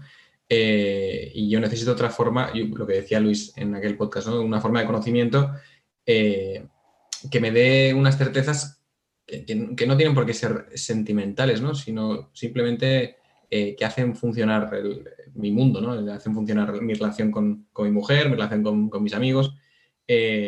Claro, no es un método de conocimiento súper claro, ¿no? Pero vas, vas tanteando, vas, pisando en... palpando en, en un terreno oscuro y te vas dando cuenta de que la cosa va tomando forma. Está no estás enseñando del todo seguro hasta que no enciendes la luz. Está enseñando, no sé si os habéis fijado que ha estado enseñando a la cámara su anillo de boda Sí, estoy todo el rato. porque hace poco que se ha casado, se ha casado este verano. Y además se ha ido de viaje de novios a Asturias. Pues suerte, suerte intenta- la tuya. Porque aquí Ah, una- también. Oye, tío, los creyentes os casáis súper rápido, ¿no? Sí, cinco ¿Veis? años después, pero Sin presión, sin presión. Están todos casados, unos con Dios, otro con. No todos, Luis- Pedro, Luis- no generalices. Ah, pe- Luis, tú no. No estoy casado, no. ¿Y por qué? Pues eh, porque he hecho un bot. No, pues porque aún no ha surgido. ¿Qué- qué- Bueno, pero que- imaginemos, o sea, ¿tienes novia? O sea, ahora mismo no. ¿Por qué dejas un silencio tan.? Estoy disfrutando, estoy como paladeándolo, ¿no? Es como cuando te compras una... O sea, la sensación ha sido, me he comprado una tarrina de Ben and Jerry, ¿sabes? Lo he dejado 45 minutos fuera del frigorífico y entonces me he metido la primera cucharada de helado y cuando has dicho, no, no tengo novia, he dicho, voy a saborear este momento, ¿sabes? Porque yo te conocí con novia. No, eso no. Conociste a Joaquín, que es el tercero en Discord. Joaquín, que- es el otro que- el que O no sea, ha estoy venido. confundiendo gente con novia con gente sin novia. Perfecto. Vale, entendido. Miriam, eh, tú estás casada, o sea que esta conversación no va contigo. jo, Pero ¿le, le presentarías una, una chica protestante a Luis? si quiere. Hace falta fe, hace falta fe. Bueno, chicos, a ver, eh, últimas intervenciones. Vamos a, a finalizar. Em, Yo, yo quiero decir algo, Pedro. Eh, ahora, o sea, quiero. ahora, o sea, Sí. Una última cosa, una última. No, es que tócate los huevos. estaba, estaba contemporizando, estaba, estaba esperando. No, no, es que justo estoy leyendo el, el libro. Eh, ya verás, habrá una hora de debate. O sea, Eh, No, no, no, no, no, no. Estoy leyendo el, el libro de Jorge Bustos de Crónicas Biliares, que él mismo dice en, el, antes que, que no hay que hacerle mucho caso y tal, porque es todas sus rayadas mentales, ¿no? Las vomita de una manera espectacular. Y hay un momento que pensé en ti, porque él habla de, eh, bueno, equipar a la gente que busca la religión con la gente que tiene una familia. Dice, esa gente que, que cree que ha pecado mucho en la vida y que para en su juventud y para reformarse o, o- o vuelve a la religión o busca una familia ujú. porque eso les da una seguridad ritual. Entonces yo quería decirte, en ese sentido, Pedro, tú estás en el mismo equipo al final. O sea, no- no- con la familia no estás buscando una manera fácil de vivir la vida o vivir la, la crisis existencial Sí. eh, y, nosotros, ¿no? Porque, porque yo... Pero eso no, escuchado no, necesito a. Jorge Bustos, te lo cuento yo. O sea, que decir.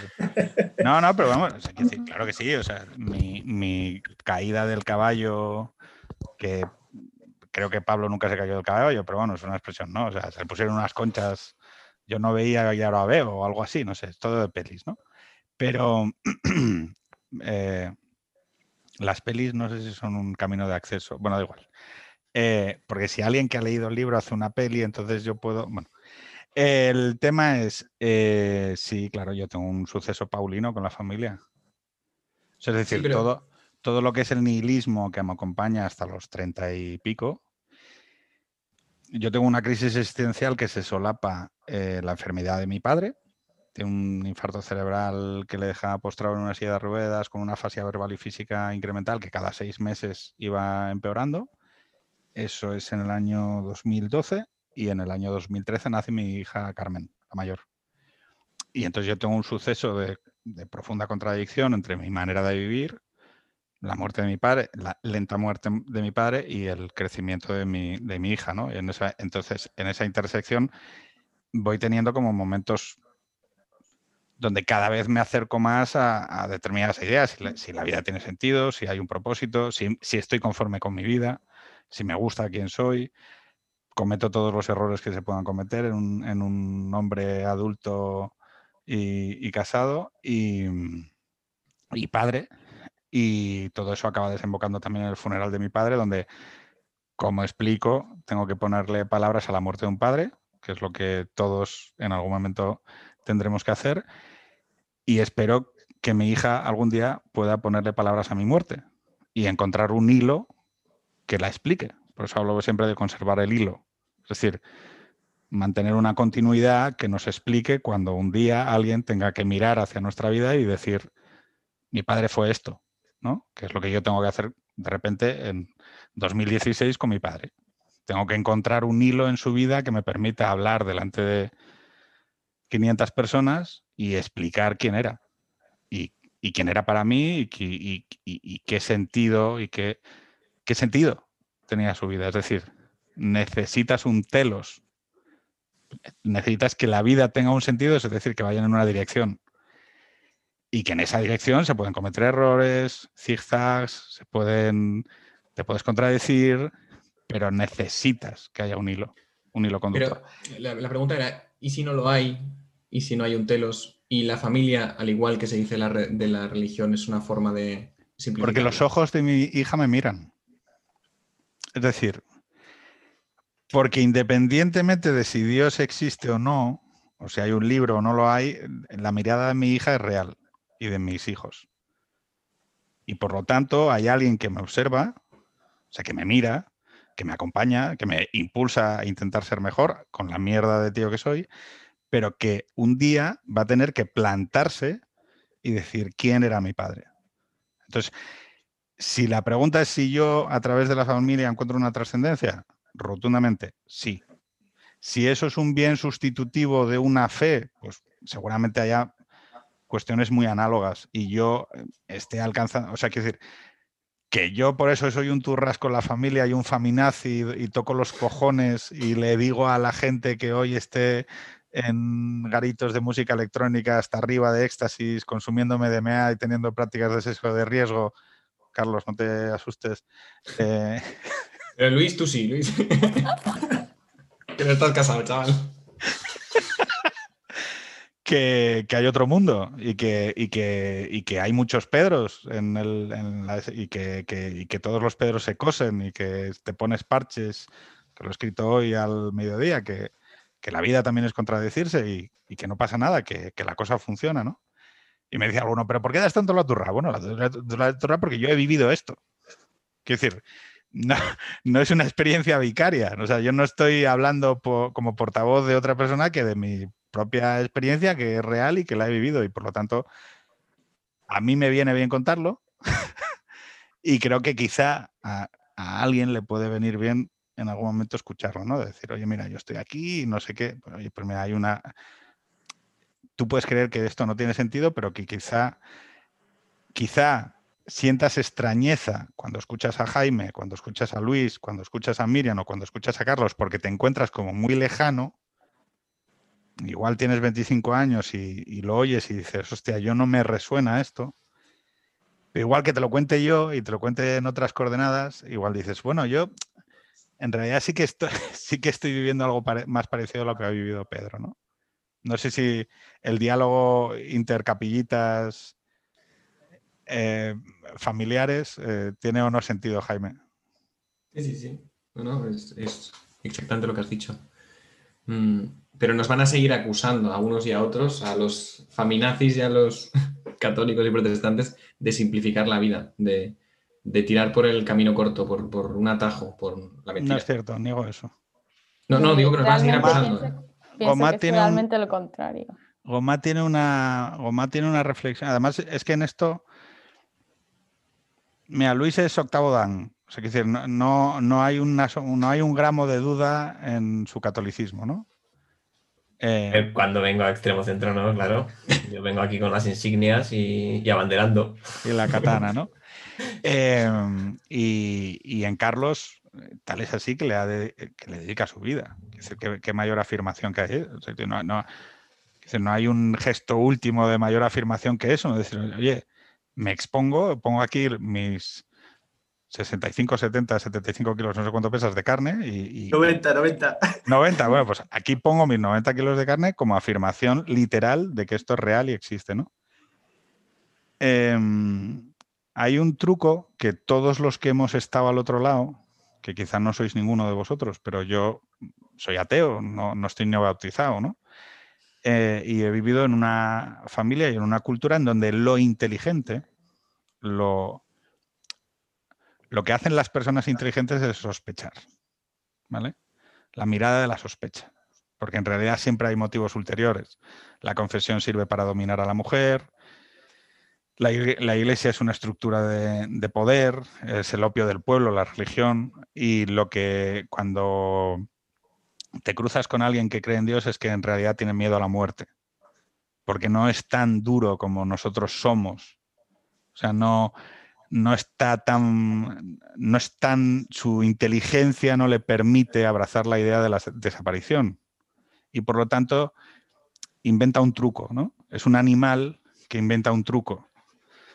Eh, y entonces se autoengaña. El paraíso, el demonio, eh, los mandamientos son todo eh, cuentos de la vieja elevados a categoría para cumplir diferentes funciones, ¿no? Pero una persona inteligente de verdad, una persona inteligente de verdad, mira a los ojos de la muerte y asume que cuando muera se acabó y que en realidad no hay objeto. Pero Pedro, para mí lo inteligente, inteligente es la sospecha de la sospecha, ¿sabes? Porque acabas de. Yo solo estoy caracterizando. Yo solo estoy, yo solo estoy caracterizando lo que fueron de mis 0 a mis 33 años, ¿no? Luego vas viendo que no. O sea, yo os digo cuál ha sido mi camino, ¿no? Es decir, luego vas viendo que, pues, que no, que hay gente muy inteligente que, que te empieza a decir, bueno, igual a ver si el que es un ingenuo eres tú, ¿sabes? A ver si el que se está creyendo muy listo no somos nosotros, sino es el que cree que es el que cree que ya ha llegado al cenit del conocimiento humano y además que lo ha descubierto él, ¿no? ¡Ja, ja! Mira, dice que se pasaron 40 días dando vueltas. Bueno, ya sabéis. O sea, es que os puedo decir todas y cada una de las coñas que hacen los ateos, porque yo he sido uno de esos ateos gilipollas que hacía lecturas literales de, la Biblia, ¿no? Y esa aproximación... Esa, esa aproximación yo creo que el, que, perdón, porque soy un rollero infame, pero el que más me gustó fue la interpretación que hizo Javier Gomá de la ingenuidad aprendida. No sé si conocéis el libro, hace tetralogía de la experiencia, donde habla de, bueno, del, ser político, de la ética, de, Aquiles en el gineceo, de, cómo asumir tu mortalidad y aprender a morir por la polis, ¿no? por la ciudad, por tu familia. Es decir, aprender a renunciar a, aprender a renunciar a ti por los demás, ¿no? Y el sacrificio. Pero una de las cosas que hace en el último, en el último que produce, que es el concepto de la ingenuidad aprendida. Es el concepto de que hay cosas que solo se pueden llegar a hacer si uno decide confiar y renunciar a esa mirada sospechosa. Hay un determinado bien que solo es posible hacer cuando uno renuncia a una determinada mirada. No porque sea imbécil o ingenuo, sino porque escoge ser ingenuo. Y eso es un gesto último, es decir, mira, no eres más cínico que yo, ni, ni eres más irónico que yo, ni, ni tienes conocimientos más profundos de los que tengo yo, pero voy a escoger confiar. Y, eso produce un bien. Y, el hecho es que necesitamos que se produzca ese bien. Y unos lo alcanzarán por Dios, por la lectura de un libro, por la familia, pero el hecho es que necesitamos como individuos y como sociedad que se produzca ese bien. Eh, Carlos, perdona, que menudo rollo que he metido. No, no, la verdad es que ya no me acuerdo lo que iba a decir. Oye, soy un rollero, tío. O sea, me, no, no, pero me, qué es lo que ofrece, qué es lo que ofrezco yo y por qué me rodea siempre gente más inteligente que yo. O sea, es una cosa que, me, siempre me produce curiosidad. Jaime, dime. No, no, ¿nos estás llamando inteligentes o, te estás refiriendo a otros que te rodean? ahora mismo. No, pero yo me preguntaría. Ahora? Carlos, es un tío que está sacando un, doctorado y que tiene estudios eh, y que ha reflexionado de esto. ¿Exactamente qué es lo que ofrece este espacio? Y te lo pregunto sinceramente. sí, porque a la gente le, O sea, ¿por qué los cristianos o los católicos, eh, y Miriam también, que me dijo, oye, me gustó mucho lo que hicisteis en todas las cuestiones, eh, una serie de cuestiones menores sobre Dios. exactamente qué es lo que hacemos en estas cosas que os resuena. Miriam, Jaime, Luis. Bueno, a mí es que, aparte que todo lo que tenga que ver con religión no me gusta, pero yo empecé a escuchar extremo centro por política pura. O sea, a mí me, encanta y me encantaba este espacio donde se debatían ciertas cuestiones que no, o, o desde, desde la puerta de atrás, ¿no? Como, como es un poco tu, tu visión de la política, un poco desde el background. Y, y, cuando escuché esto, ¿no? que nada, mm, o sea, que tiene y no que ver con la política, dije, mola extremo centro porque está abriendo puertas a espacios eh, donde se debata el cristianismo y donde se debatan estas cuestiones. ¿Y por no, qué y no por se debate? ¿Y por qué, pero ¿y por qué crees que no se debate? Y ojo, ya reflexiones finales os pido porque ya estamos cerca de la medianoche. Eh, ¿Por qué crees que no se debate? ¿Qué es lo que no se debate? pues no se debate el, el, valor intrínseco en sí mismo, ¿no? lo que puede aportar el cristianismo. De hecho, pienso que es totalmente lo contrario, que se está censurando eh, ciertas, cierta visión del mundo, ¿no? que a lo mejor podemos eh, dar nosotros y que se, está primando un mensaje que va totalmente, no totalmente contra, ¿no? pero sí bastante alejado de, de, lo que son otras posturas, ¿no? Y que no todo el mundo tiene que pensar lo mismo. Y creo que el cristianismo tiene mucho que aportar porque se ha demostrado que lo ha aportado en el, en el pasado y que ha hecho mucho bien y precisamente se está yendo, o sea, se, se está quitando un poco el foco o el micro, si, si lo podemos decir así, de, de, esos valores que representan el cristianismo o la familia. Sí, Pedro, a mí me encanta escucharte cuando hablas de tu familia, digo, yo quiero eso. ¿Verdad? Oye, me escribe gente, tío, por DM, me dice, es que yo quiero lo que tú tienes. Oye, pues, quiero decir. Contra la chica. No, pero no, quiero decir que lo que yo tengo es lo que ha tenido, lo que han tenido miles y miles y miles de millones de personas a lo largo de la historia, ¿no? Una familia, hijos, cuidarlos. Sí, pero Oye, es no. que parece que ahora no es lo normal. ¿no? Coño, pero, pero qué cojones. Es, que, pero es, es, un es poco que lo, el tema. lo, que me llama la atención, ¿no? Pero, bueno, sobre esto habría que hablar sobre a qué nos estamos oponiendo, ¿no? Mm. Y cuáles son las cualidades de densidad que tiene lo que rivaliza con lo que representamos nosotros y me refiero en el conjunto amplio de los que estamos en esta conversación.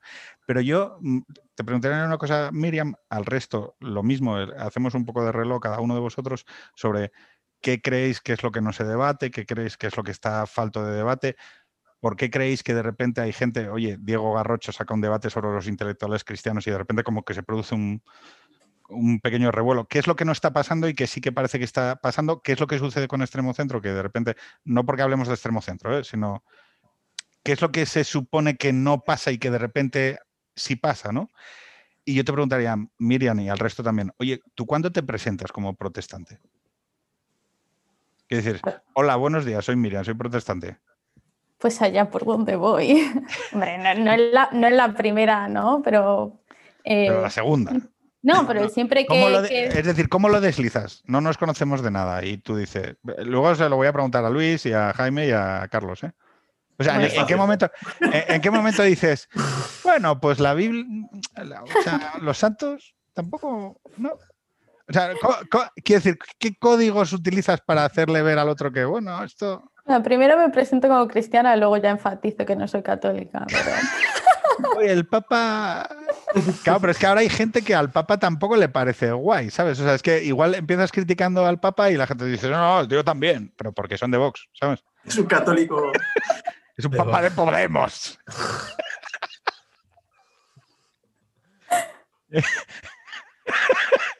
no, a ver, eh, ¿tienes, algún, ¿tienes alguna manera de dejarlo ver? Simplemente con cosas cotidianas. Por ponerte un ejemplo, eh, cuando en la universidad, por ejemplo, ¿no? Eh, teníamos que hacer un trabajo en grupo y dijeron de queda el domingo.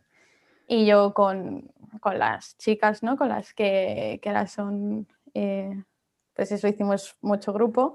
Eh, las dije, no chicas, lo siento si podemos hacerlo otro día porque es que yo el domingo voy a la iglesia. Ah, ¿que vas a la iglesia?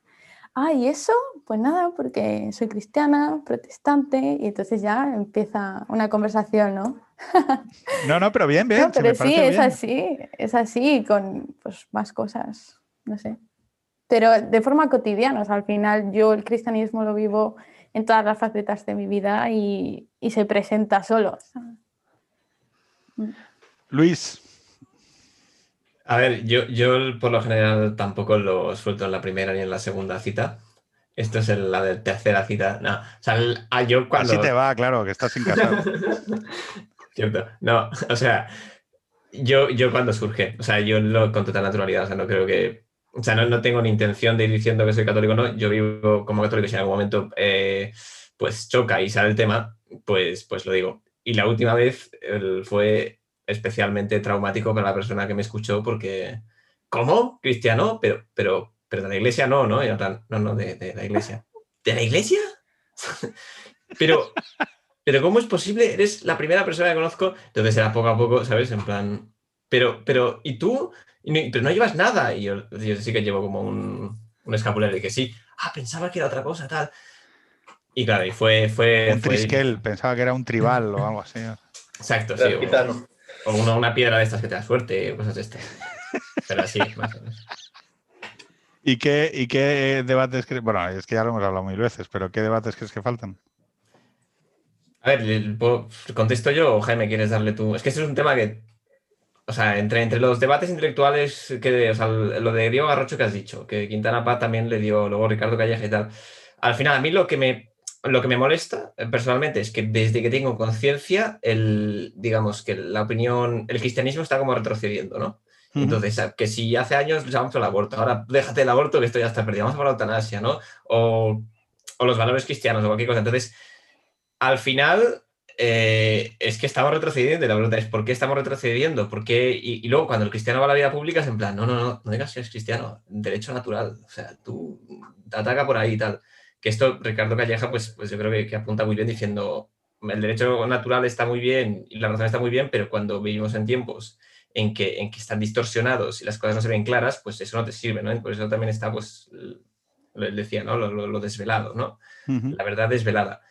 Y es eso, ¿no? Al final hay una frustración de ver cómo mm, la Iglesia Católica retrocede, los católicos cada vez somos menos. Bueno, en Cataluña ni te imaginas, ¿no? Porque ya lo hablamos la última vez, nacionalismo igual. La secularización la o sea, el nacionalismo le ha hecho plantilla a la secularización. Es, una cosa tan evidente. Tan bueno, en las, sabéis que las tres comunidades donde menos bodas religiosas se celebran son Cataluña, País Vasco y Galicia.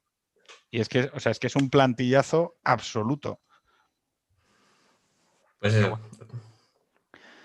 eh, Jaime.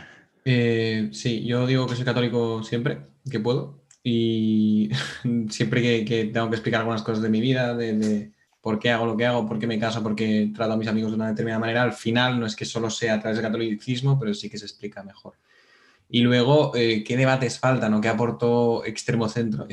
a ver, perdón, es que, es que me suena, o sea, me, incomoda. O sea, lo que quiero decir es, ¿no? es, que, ¿por qué de repente pasa algo que no sé, o sea, que es como, ¿Por qué te escribe gente y te dice, oye, muy bien esto? Y tú piensas, pero ¿cómo muy bien? Pero si somos cuatro matados, ¿qué pasa aquí?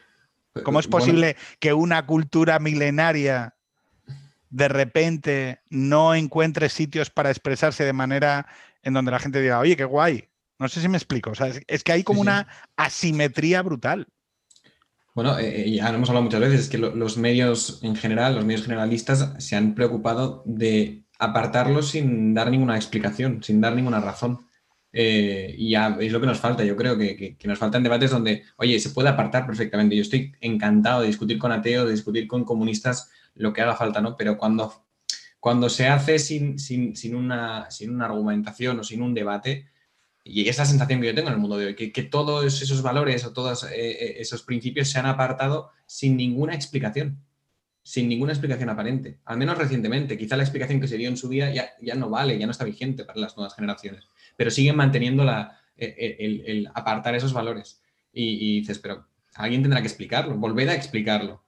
Eh, yo necesito que, lo volváis a explicar. Pero no, pero no es muy extraño que lleguéis a pensar que algo que existe durante dos mil años, lo que, estéis, lo que estáis viviendo, es la primera vez que sucede. La primera vez. Que no pensamos eso, vamos. Claro, no, es lo que, o sea, lo que quiero decir es que esta sensación que decía Luis de no, es que el está retrocediendo, está retrocediendo, está retrocediendo.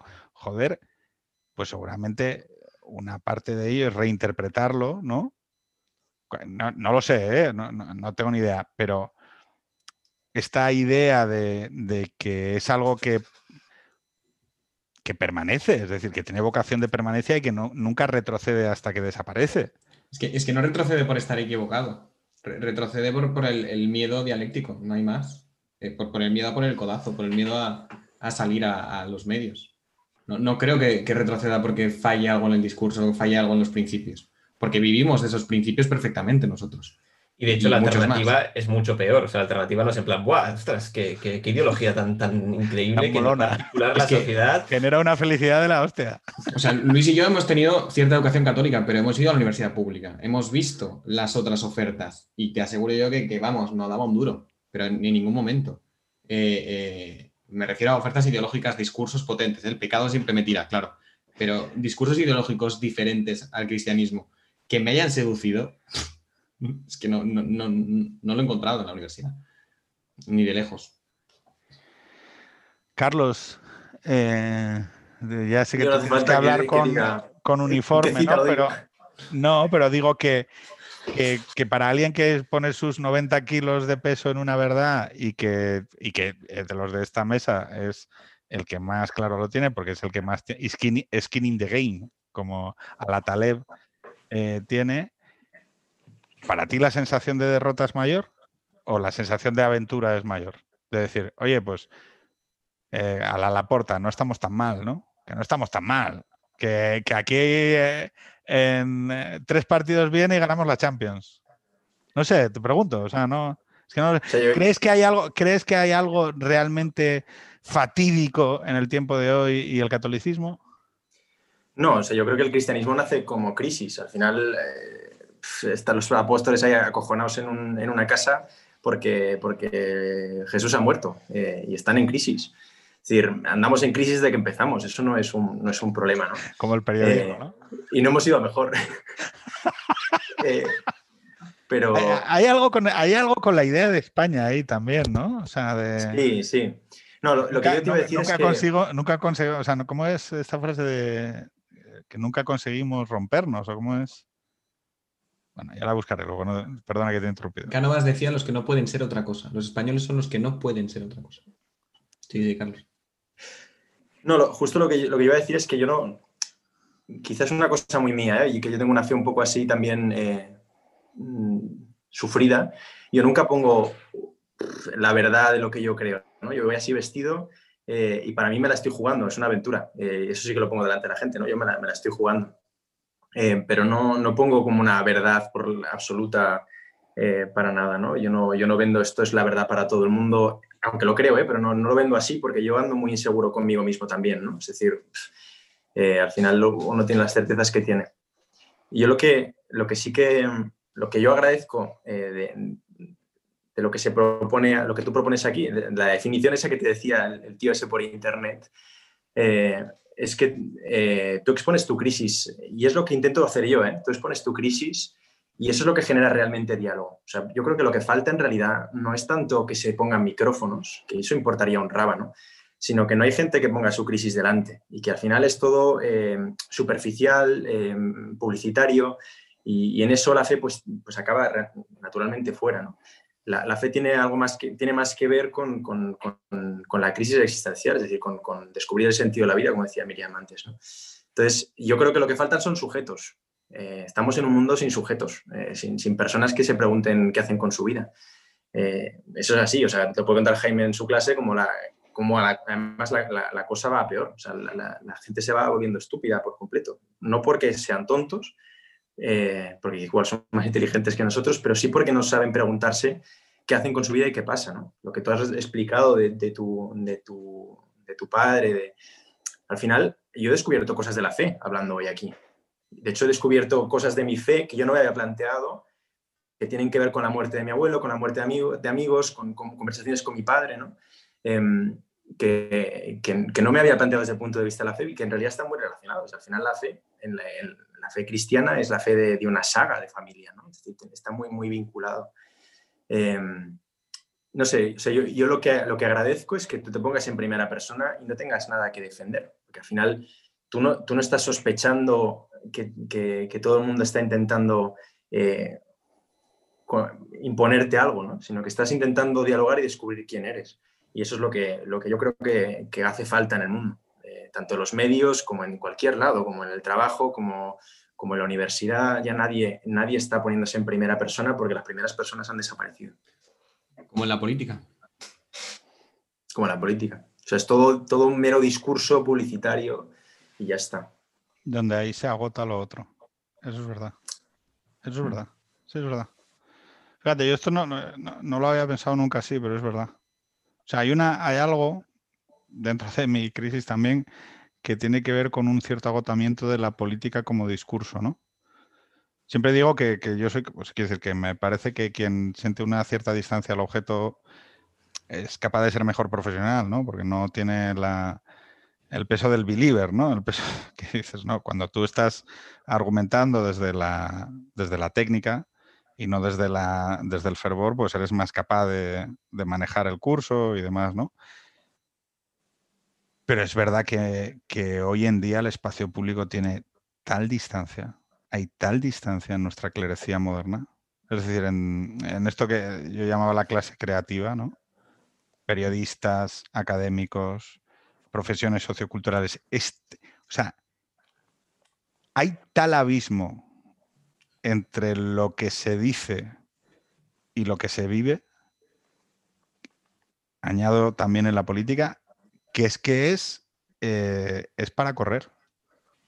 O sea, directoras de cine feministas que despiden embarazadas, eh, periodistas hipersolidarios que no pagan a sus becarios, eh, multinacionales que despiden a 5.000 padres de familia, pero luego se ponen focos morados el 8M y no hay nadie que lo diga. O sea, hay tal distancia que es eso, es que los debates que van sobre algo mínimamente una sociedad como la catalana donde te ponen pintadas en un restaurante porque no hablas en catalán y es que, no, que e, eso no genera contradicción, ¿no? Es decir, una sociedad como la vasca donde no, esto, eh, o sea, a esta gente la han votado, pero no pueden vivir aquí, ¿no? Y eso tampoco genera contradicción y no genera contradicción ni siquiera en el terreno de la política, que es donde se debe generar contradicción. Es decir, donde estos discursos deben, es decir, deben confrontarse. O sea, si en algún sitio se debería encontrar un mecanismo para arreglar las discrepancias morales, debería ser la política, es de lo que va. El desacuerdo moral, la manera civilizada que hemos trazado desde la modernidad para arreglar los desacuerdos morales es la política, ¿no? Pero es que la política lleva fácil 20, 30 años sin hablar de moral, sin hablar de la moral. Y entonces de repente se han ido acrecentando una serie de consensos, como decía Jaime, que dice, oye, pero ¿cuándo hemos dejado de debatir sobre, o sea, cuándo hemos acordado que sobre estas cosas no se puede ni se debe hablar? ¿Cómo? ¿Cómo? Pero, quiero decir, no ya que se tome una determinada decisión para afectar a un derecho positivo. No, no, no, es que no se debe hablar. Sí, sí. ¿Cómo? ¿Pero por qué? ¿Cuándo, esto, cuándo, ¿Cuándo ha sido ese el objeto de la política? Si el objeto de la política es que se pueda hablar de eso. Para eso sirve. Entonces, Oye, he aprendido mucho. Perdonar que esto cierre en un anticlímax, pero es que me quedo con muy buen sabor de boca y no quiero seguir cagándola eh, cuando ya no sé si lo que voy a decir va a superar eh, lo que habéis dicho. Amigos, eh, compañeros de la tarea, no sé qué vocación lanzar, pero daros de corazón las gracias, sobre todo a Miriam, que te has venido a un panel de, de señoros. Es un honor, Pedro, estar aquí, te lo digo. ¿Has sentido afectada tu protestantividad? Es decir, ¿hoy has tenido algún tipo de duda sobre lo protestante que eres? Eh, bueno, sí, aparecen preguntas ¿no? que se cruzan, efectivamente, ¿no? Y, lo que he dicho un poco antes, si no, si no dudas, ahí es cuando hay problema, ¿no? Pero es que también es difícil de explicar. Em, o sea, creo que hay mucha más profundidad en, todo esto, ¿no? no es, o hemos expuesto un poco las, diferencias, pero el tema es mucho más profundo, ¿no? Y me gustaría poder explicarlo mucho ya, pero... O sea, mi fe... yo es que creo que te lo dejé claro en una nota de voz. Te dije, esto no va de eso, ¿eh? Va de contar lo que nos es propio. No, exactamente. y lo, no, lo he intentado, ¿no? Al final y ha salido, y ha salido genial, Miriam. Yo te lo digo de verdad. Yo, o sea, que yo te lo agradezco. Te agradezco que seas minoría dentro de las minorías. que hayas venido aquí a exponerte con, con, tres NBA players pro player del capillismo. Sí, por eso estaba yo tan nerviosa. Sí, sí. Pero, oye, a ver, ¿lo has pasado bien? No, por supuesto. Sí, sí, sí. Pues cosa juzgada. Chicos, un abrazo muy fuerte. Buenas noches. Eh, ir a rezar, los que tengáis que rezar, y los que no, pues disfrutar de la cena. Venga. Gracias, Pedro. Un abrazo. Un beso. Adiós.